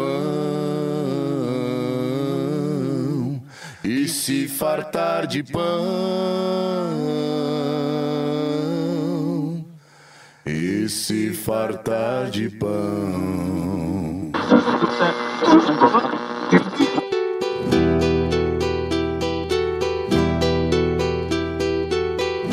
Quanto mais o tempo passa, mais eu gosto de você. Esse seu jeito de me abraçar, esse seu jeito de olhar pra mim, foi que fez com que eu gostasse logo de você. Tanto assim, é por você que canto. Veneno de Rato. Conta pra nós a história desse disco aí. Caçula. Cara, O caçulinha, o mais, o, o mais Você novo. quer saber do nome ou você quer saber do disco? Não, tudo- de tudo, a história do disco. O que que acontece? Esse disco ele foi produzido e lançado já durante a pandemia, se eu não estou enganado, certo? Já, já no Natal. A gente lançou ele no, no Natal do 2020. Isso, Dia exatamente. 24 Na de verdade, na verdade ele estava pronto já, né? E deixou para lançar no, no Natal, né? Isso. É, então, a gente começou a fazer ele na pandemia, no início da pandemia, acho que e no decorrer do ano, assim, a gente foi fazendo aos poucos. E por conta da pandemia mesmo, nós, nós tínhamos ideia de fazer o disco já. aham. Só que daí juntou a fome com a vontade de comer, né? Juntou a pandemia, juntou tudo e a gente começou a produzir ele mais rápido, assim. E aí quando ficou pronto, a gente gostou, ficou pronto, beleza. Vamos lançar agora, acho que não é o momento. Vamos deixar para lançar no final do ano, que é onde tem é, as ideias e tal, e, e subir ele para as plataformas para lançar ele em dezembro. Fantástico. E, mas e aí, como é que surgiu a ideia do disco? Porque o repertório, o repertório é, é bem diferenciado de- em, em relação assim, não às músicas, né? As músicas têm muitas músicas conhecidas, mas a, a execução, a interpretação é bem a cara mesmo dos dois violeiros. Timbrão grave do, do, do João ali, o- a primeirinha lá em cima do. Aliás, o timbrão grave do Guilherme e a primeirinha lá em cima do, do João. Fantástico, cara. E ficou bonito Sim. demais. E o nome, Veneno Porque- de Rato. Tão Esse letal de quanto. Tão letal quanto. Ele me, ele me acompanha há muitos anos, cara, porque assim, 2000 e, sei lá, 2005, eu, eu tenho um amigo aqui, o Rodrigo Orives, é, de Campo Grande, é meu conterrâneo de Bandeirantes, mas ele mora aqui em Campo Grande há muitos anos. E, e aí ele, um dia a gente fazendo um evento lá em Bandeirantes, e aí nós, aqui em casa em Campo Grande, ele, ô Guilherme, vamos fazer uma- um disco aqui pra gente pôr no carro, cara, pra ir ouvindo? Vamos. Aí começamos a fazer o disco, é, naquela época fazia MP3, né? Eu comprava o disco virgem, e Sim. fazia, o- e fazia aquela coletânea ali pra ouvir, né? Daí no final ele tinha uma. Você tem uma caneta aí? Eu falei, tenho. Aí ele escreveu assim: coletânea. Como é que nós vamos pôr o nome dessa coletânea? Eu falei, ah, sei lá, velho. Pra mim tanto faz, vamos escutar do mesmo jeito. Ele falou: não, não, não, tem que ter um nome. Pô, coletânea Veneno de Rato. Aí eu fiquei dando risada, falei, que nome, velho? Ele falou, é, pô, veneno de rato, porque isso aqui é igual um veneno de rato, o cara fica louco escutando isso aqui. E aí tinha Zezé, Christian Ralph, tananana. E aí quando eu falei pro João, ô João, vamos fazer o disco, porque o acústico Nossas Raízes ficou um disco muito gostoso de ouvir também, Ficou. né? É um disco feito aqui em Campo Grande também, feito mais acústico e tal, viola, violão, baixo, sanfona. Falei, só que isso eu queria, eu queria superar aquele, de alguma maneira, de repertório, de tudo. E eu e o João começamos a matutar o repertório. Nós, sei lá, nós selecionamos o quê, Virão? Umas 100 músicas, né? Ah, foi muito, bicho. Duas foi de, de caderno, acho Tá que. doido, senhor. Tipo assim, nós temos, três, nós temos três discos de repertório pra frente, com todas as músicas. Dá pra fazer o volume 3. Né? Dá pra fazer o volume 3. Dá, dá pra começar uma trilha aí, pô. Dá pra fazer primeira temporada, Não. segunda temporada. É, eu não falei nem o embora. 2 porque tem muita música. muita música mesmo. E aí nós chegamos nesse consenso do repertório, né? E aí começamos a fazer, daí, putz, mas vamos fazer aonde? Ah, vamos fazer aqui em casa mesmo. Começamos a fazer em casa o disco. Então foi feito em casa esse disco. A única coisa que nós colocamos voz, colocamos voz fora de casa. Mas foi feito em casa. Olha aí, A maravilha. mixagem, a mixagem a gente mesmo que fez, masterização, tudo. Gravação É. de viola, violão. Só a voz que foi fora mesmo, porque na época o Guilherme já tinha ido pra Campo Grande e, e eu tava aqui, né? Aham. Aí ficou mais viável a gente ir num, num estúdiozinho e caprichar Na voz. voz. Eu gravar aqui, No, ele no lá. primeiro momento vocês ainda estavam juntos ainda, né? Sim, nós gravou até no microfone de mão, mas tipo, aí nós falou, cara, tá muito bom esse repertório, vamos, a voz né, tem que pelo menos Pelo menos a voz tem que... É, É porque foi feito tudo plugado, os instrumentos estão É, plugados. viola, lá. eu imagino, né? Porque a viola e o violão vocês gravaram em linha, né? Plugar, Sim. plugaram em linha e gravaram por conta de ambientação, essas coisas. Mas ficou muito bom, cara. E aí a voz vocês resolveram caprichar mais no estúdio. sim. Sim, pra ficar bem bonito, pelo menos, né? Falar, beleza, os caras ouvir e falar, bom, foi feito simplão, mas a voz tá legal, tipo, tá. Pelo menos não tá.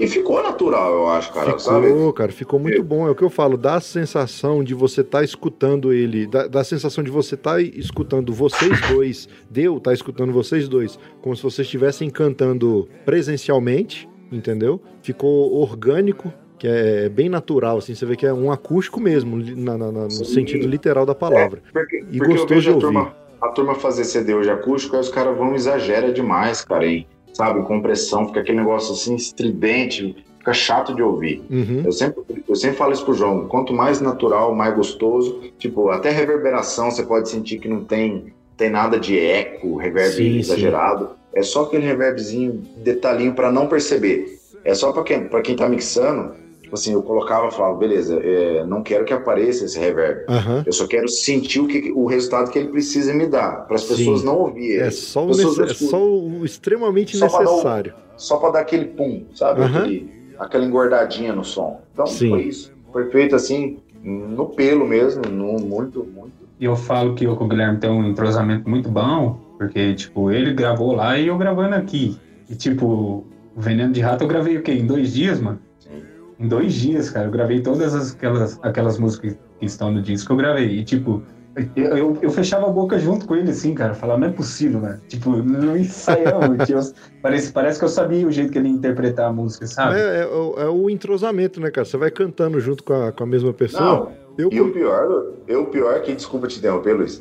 O pior que foi eu, eu colocando voz aqui, eu comecei a colocar, eras, eh, gravar às 7 horas da noite. Quando foi 3 da manhã, eu terminei. E eu fazendo segunda sem ter a primeira. É, que é outra pancada Várias. também, né? É. Várias músicas, tipo, eu cantei. a- a- como é que chama aquela do Leandro Leonardo lá, mano? Que é do Eric Clapton lá, a versão lá. Noite Maravilhosa. Essa noite eu sou o homem mais feliz que o amor já fez. Meu silêncio quer dizer pra você mais uma vez como eu te amo. E eu, e eu e o João, a gente não tinha cantado ainda. Então, na minha cabeça, eu tinha a segunda voz. Eu falei, eu vou fazer o que eu penso, né? Porque foi Uhum. bem assim. Ele não tava aqui pra ouvir, ô, mano, não, faz assim, faz assado. Eu fiz o Entendi. que eu pensei a segunda. E ele foi lá e colocou a primeira como se não tivesse combinado, tudo certinho, como se tivesse. Bom, demais, divertido bom demais. Entrosamento, é- entrosamento é assim. entrosamento é muito bom, cara.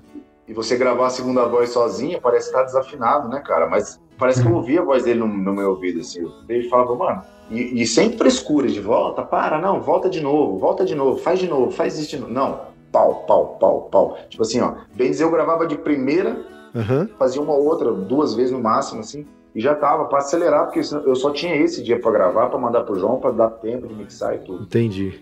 Foi muita correria, cara, mas graças a Deus deu um resultado muito, muito Não, e bacana. ficou, ficou muito bom, cara. Eu, eu gosto muito desse estilo do, do acústico e o estilo que vocês fizeram ficou muito gostoso de ouvir. Igual eu falo assim, na- no- até porque assim, o timbre de voz do- dos dois violeiros não é aquele timbre estridente, né? Tem um equilíbrio, assim, o, o- o do grave com os agudos e tal, então fica agradável de ouvir. E uma coisa que eu admiro na dupla de vocês é apesar de vocês estarem interpretando uma música que já é muito conhecida na voz dos, dos artistas principais, mas ela você sabe que é os dois violeiros que estão cantando. Vocês põem a pegada Nossa. de vocês na música. E isso aí eu dou muito valor, cara. Porque não- vocês não estão fazendo um cover, vocês estão interpretando uma música com a pegada de vocês. Isso aí eu acho É uma- É, sensacional. uma, é o que a A gente gente fala sempre prezou de ainda. releitura.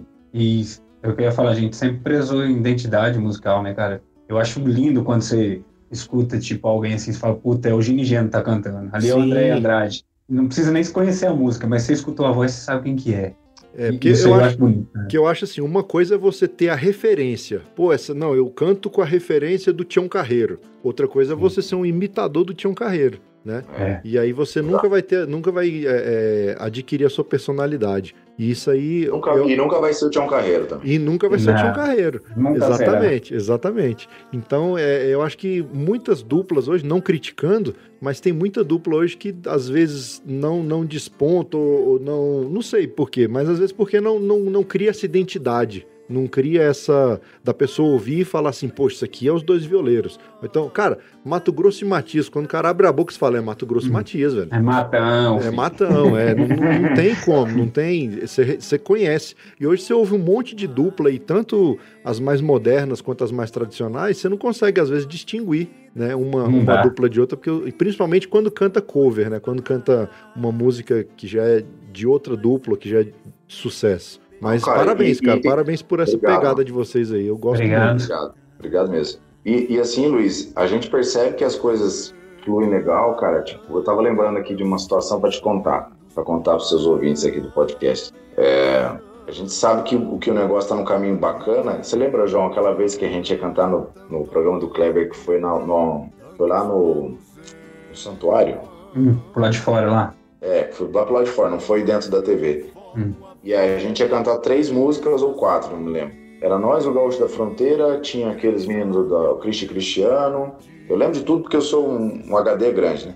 Minha cabeça também do, do Brasil. Então, aí, aí a gente tava no ar, cara. E a gente cantou as músicas que a gente ia cantar. E o Kleber foi fazer um comercial. E aí, só que como era lá externo, o comercial era gravado. Então ele foi pro, pro intervalo e nós levantamos e estamos aqui indo embora, né? Acabou. O Kleber chegou e falou: não, não, não, não, fica aí, fica aí. Como é que foi? Não, tá dando audiência, fica aqui. Olha aí. Fica aqui. O, o diretor tá mandando vocês ficar aqui até o final do programa que tá dando audiência. Tipo, tava estourando a audiência com a gente, cara. Fantástico, Então- velho. Então, bicho, é é uma coisa que dá muito ânimo pra gente, sabe? A gente ficou o programa inteiro. Nesse dia a gente tinha um show em, em Itatiba, duas horas da tarde, e a gente tinha um show em São Paulo ainda, numa vaca. No mesmo dia, cara.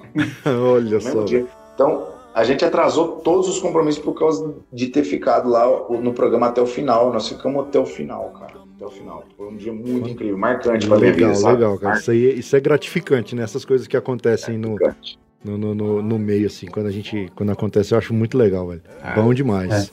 Ô, mano, e voltando-. E voltando à parte lá das músicas lá, já dá o spoilerzinho das modas novas, que vai sair que nós gravou assim também, né? Você aí, eu aqui. Verdade, cara. Nós estamos preparando, nós estamos preparando quatro, quatro, João. Quatro Acho músicas. que foi quatro. Quatro. É. Quatro ou cinco, Temos- sei lá. Nós temos uma. Guarânia linda, temos uma Guarânia linda gravada. É, produção do Felipe Rezende, ele que produziu essa música. Pô, tá. O Filipão, cara, eu quero trazer ele aqui. Eu trouxe o Takashi. Ó, e falar nisso, vocês não falaram mal do Takashi. Eu acho que vocês têm que dar o troco. O Takashi falou mal de vocês aqui, viu? Eu já Sacanagem, falei falou mal não. dele. Teve uma vez que eu falei, rapaz, eu achava que japonês sabia plantar fácil. Eu falei pra ele, o bicho toca pra arrebentar. E o Felipe produziu essa música, é uma Guarânia. É, Você vai ver, Luiz, é coisa divina. Tá. Aquele, aquele guri toca demais, velho. Sensacional, E ele- velho. E eu falei pra ele, mano, eu queria um negócio diferente, cara. Queria que você botasse todo o seu sentimento nisso aí. Eu estigo ele primeiro, né? Aham. Eu dou uma estigada nele e falo, ô Guilhermão, deixa comigo, mano, deixa comigo, vou escrever esse arranjo aí. O que, que você acha da gente botar um violino aí? Eu falei, ah, aí sim, cara.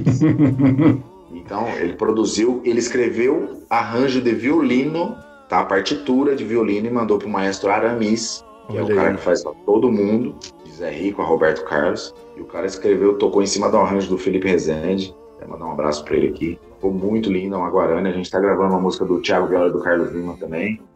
Que é bruta também. Eita, menino. Campo Grande, romântica. Estamos gravando uma do João Carreiro e do Francisco Ramos e do Cuiabá, do Cuiabá não, do Campo Grande. Só, É, só, chama- só compositor top, hein, velho? É.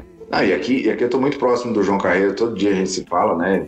Ele mora aqui em Campo Grande também. E ele tem cada coisa, bicho, cada pedrada que eu vou falar uma coisa pra você, mano. O homem é forte na composição. Olha aí. E aí nós estamos gravando uma música chamada A Viola Tá Dando Renda, que é do João Carreiro, do Francisco Ramos e do Campo Grande. Bom E- também. E tem o Rei da Pecuária também, que a gente gosta muito dessa música e acho que ela ficou fora do Veneno de Rato, nós ficou meio magoado de não ter posto ela. Mas não Era tinha nada de viola, não tinha nada de viola assim, tipo, modo de viola no Veneno de Rato, né? Não era o que a gente queria pôr, né? Aham. Aí nós ficamos meio chateadão, vamos gravar ela agora, vamos. É que o, o Veneno de Rato é mais aquelas músicas assim do, do da estilo. Boteco, né? E, não, Romântico. e, e tem uma data, né? Década de 80, 90 ali, né? Um Sim. repertório bem, bem daquela época ali. Bem saudoso. Aí ela não encaixava ali, eu acho que tipo, não... Mas ficou legal, cara. E aí, mas e tem previsão de quanto que vai sair essas quatro novas aí? Estamos só esperando a, a masterização, mixagem e masterização, porque já tá a nossa parte tá tudo feito. Eu imagino que uma semana deve sair. A gente não vai soltar tudo uma pancada só, né? Vai soltar é, material para trabalhar pelos próximos, sei lá, um ano até, se bobear. Bom também. A primeira mão, ninguém sabia disso não. Olha aí, tá vendo? Bom demais. Tá no Mocó, já, já demos spoiler para você. Já Já, demos spoiler. Fantástico. Você é o primeiro a saber. Então acompanhem lá no Spotify que em breve vai ter coisa boa aí do, dos meninos, dos dois violeiros. Ah. E já tem muita coisa boa lá, então vocês correm lá no Spotify que vai estar tocando lá os dois violeiros, com certeza. Você veio usando uma roupa de lua de mel, trazendo no rosto um olhar mais fiel.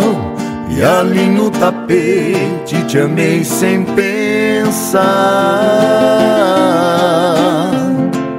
Quando amanheceu, encontrei um bilhete de adeus.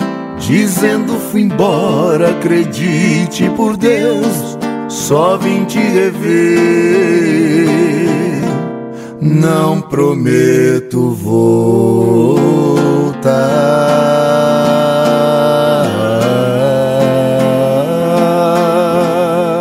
Aô, modão cabeceira!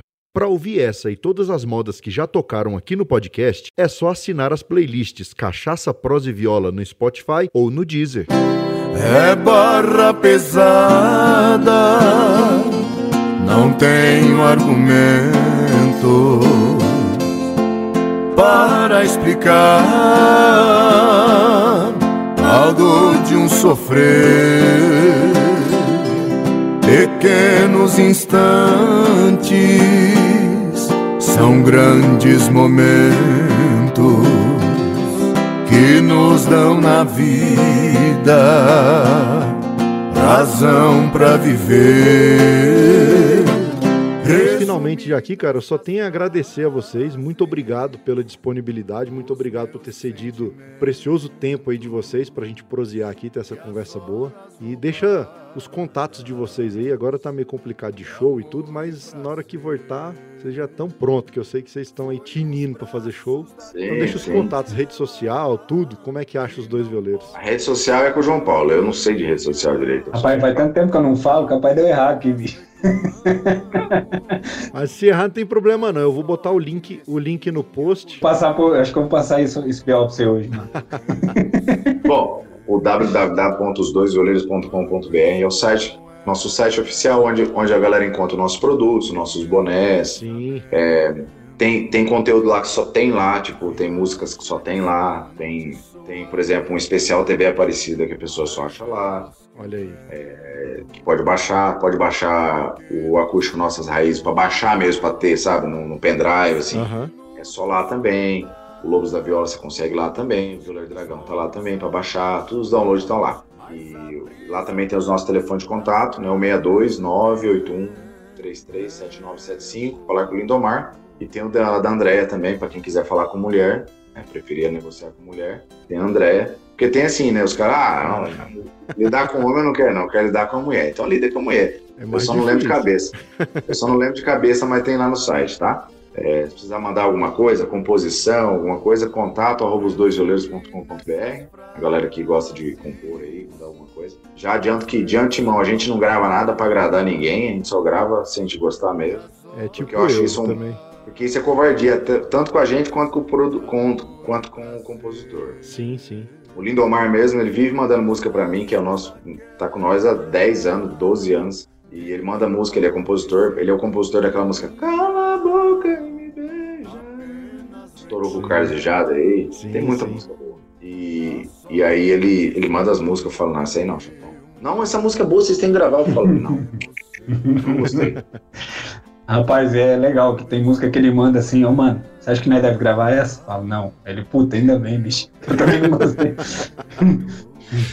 É, porque eu não, quando não bate, cara, quando não bate, É. porque às vezes assim, às vezes a gente vai compensar. Por exemplo, eu- tem música que eu mostro pro João e ele não gosta. Eu falo, mano, eu aposto nessa música, eu gosto dessa música, cara. Confia em mim, vamos lá. Ou às vezes ele fala, mano, vamos gravar essa música que eu gostei, essa música tem um potencial. Então aí, aí a gente troca ideia, colhe ideia, conversa com o produtor, vê o que, que pensa, o que, que não pensa. Aí a gente acaba chegando num consenso. Sim, sim. Mas, é, mas às vezes, mas a grande maioria a gente gosta dos dois mesmo. Fala, não, a música é boa. Sim, o gosto é muito parecido. Pa- cara. parecido, né? Isso é importante pra dar certo. É porque às vezes a gente já visualiza pronta a música, né? Uhum. A gente não, não, não canta assim, ah, puta, mas às vezes o cara manda uma guia com uma voz que não tem nada a ver com a gente. Mas na minha cabeça eu já tô aqui, puta, aqui eu caio pra segunda, aqui volta o João, aqui o João vai, aqui a tônica, aqui a sexta, aqui. Por exemplo, a minha cabeça já trabalha o dueto Uhum. na cabeça. Sim, sim. Então eu falo, puta, vai ficar massa, cara, vai ficar legal. Estilo assim, nosso estilo, nossa cara. Aí às vezes o, o- o- até às vezes acontece do João também não entender, daí a gente conversa, troca ideia, eu canto um pedaço, falo, aí aqui você faz assim, ele fala, pô, mano, ficou da hora, aí é isso mesmo, vamos, puta, a música vai ficar boa. A gente resolve, encaixa e faz. Bom também. Fantástico. Mas é isso aí. Todos os links vão estar aqui na descrição do episódio. É só acessar o, o site lá, cachaçaproseviola.com.br. Lá embaixo vai estar todos os links, os vídeos, tudo que a gente falou. Vou colocar o máximo de informação lá em texto, para vocês ficarem conhecendo mais ainda da Duplos Dois Violeiros. Meus amigos, muito obrigado pela participação. De coração mesmo, foi fantástica a conversa. No festival lá no dia a gente encontrou meio corrido e vocês estavam concentrados lá pro festival, então a gente respeita, a gente olha ali, vê que os artistas estão ali concentrados para fazer a interpretação, fazer a participação, mas hoje deu para a gente prosear bastante aqui. Queria ter proseado mais, mas vamos ter outras oportunidades também. Não dá para gastar os cartuchos tudo numa conversa só, não. Tem muita história para contar, rapaz. Ah, e muita certeza. Com certeza. Nós te agradecemos pelo convite, Luiz. É uma grande honra para a gente estar aqui até agora com você. É gratidão mesmo pelo carinho que você tem com a gente, por nos receber tão bem, né? Por nos convidar, a gente se sentiu muito honrado pelo convite, pode ter certeza, eu falo por, por mim, pelo João. E a hora, que você, hora que você precisar de nós, estamos à disposição para estar tá aqui contando mais um pouco das nossas penderradas. Obrigado, cara. Muito obrigado mesmo. Obrigado, viu, Luiz? Deus abençoe você e seu projeto. Vamos para cima, que o céu é o limite, né, bicho? Com certeza, estamos aqui. Vamos fazer a viola. Foguete não tem, é chegar a fazer a viola chegar nos confins do universo, lá para Marte. Vou mandar um mandar uma viola no foguete de, da Tesla, lá para Marte quando for. Não, pode até não ter a cara o estilo de violeiro, mas a viola tá no coração mesmo e não, mas nós, é... mostra, nós mostra isso em forma de música, né, bicho? Com certeza, eu acho que. Nós vamos reverter em forma de música. Esse calor humano, essa energia gostosa que vocês mandam para nós, nós vamos reverter em forma de música. Olha aí, isso aqui é importante. Eu acho que é a nova cara da velha viola, né, cara? É, é... Isso aí. A gente vive na cidade, o estilo de, o estilo de, de, de moda, de, de vida muda e acho que a gente tem que acompanhar um pouco, né? Sim. Não é porque eu vou ser pedreiro que eu vou andar 24 horas com a colher também, né? Com certeza, é o que eu falo. É Vai andar o tempo todo. Imagina o cara, o cara tá na fila do banco, você tá com a sua colher de pedreiro aí? Me empresta um pouquinho que eu preciso. O cara tá na pizzaria, ô, me presta colher de pedreiro. Não, não tá comigo não, hein? Não, tá comigo não. É igual, é igual o, o, os, os pseudo-amigos, né? Que falam assim, ô, oh, rapaz, vai ter um churrasco lá em casa, é. você tá convidado. Ô, oh, bicho, obrigado, ó, mas leva a viola, hein? Aí eu falo, ô, oh, amigão, minha viola não come carne, não, pô. Aí, aí o, João, o João Carreiro já fez a música, é, viola não come carne.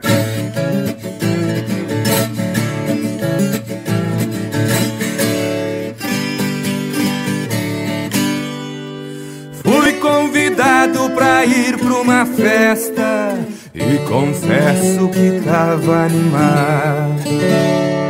Mas minha alegria acabou bem depressa pelo modo que eu fui abordado. O churrasqueiro gritou, o violeiro chegou. A festa toda parou, ficou olhando pra mim. E o dono do churrasco apertou minha mão e me disse assim: Cadê sua viola? Cadê sua viola? Meu sangue ferveu na rede pra que ele. Eu falei na hora: Viola não come carne, também não bebe cerveja. Quer ouvir moda de graça? Põe playlist sertaneja. Convite foi pra mim, vocês têm que entender. Se quer ouvir minha viola, então paga o meu cachê. Bela sacada. Os amigos, amigos de verdade, eu faço questão de levar, porque violeiro gosta de estar tá, tá no meio do. Não precisa nem pedir, né? Não, não precisa Quando... nem pedir. É quando a gente tá afim de cantar, bicho. E outra, cantar para quem gosta de ouvir. Exatamente. Cantar. Rapaz, eu sou, eu sou tido como estrela na minha família. Meu tio brinca comigo, me zoa pra caramba. Ó, o estrela, ô estrela, você não vai cantar nenhuma pra nós hoje? Eu falo, não vou cantar porque vocês não sabem ouvir. ele fica puto comigo, ele fica puto. Mas por que, que você vai cantar? Eu falei, porque enquanto eu tô cantando, vocês estão dando risada, gritando, jogando truco, conversando. Então, é, bota, vou, vou... bota o MP3 aí na, na, na caixa é, Bluetooth, tá tudo certo. Exato, exato. É, é, isso é, isso aí. Então é isso, meus amigos. Muito obrigado e tamo junto. Um abraço. Obrigado, obrigado. Deus abençoe. Amém. Não come carne, também não bebe cerveja. É ouvir moda de graça, põe playlist sertaneja. O convite foi pra mim, vocês têm que entender. Se quer ouvir minha viola então pago meu cachê. Se quer ouvir minha viola, então pago meu cachê.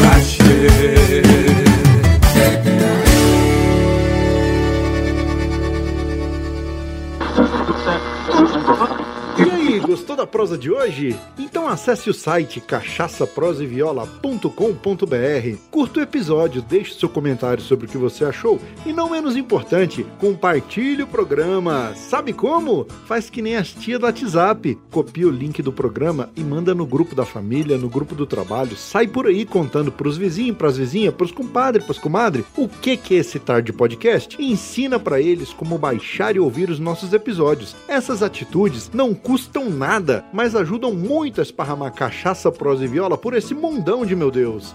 Então, mais uma vez, muito obrigado pela sua audiência e pelo seu apoio. Você é bom sem quantia.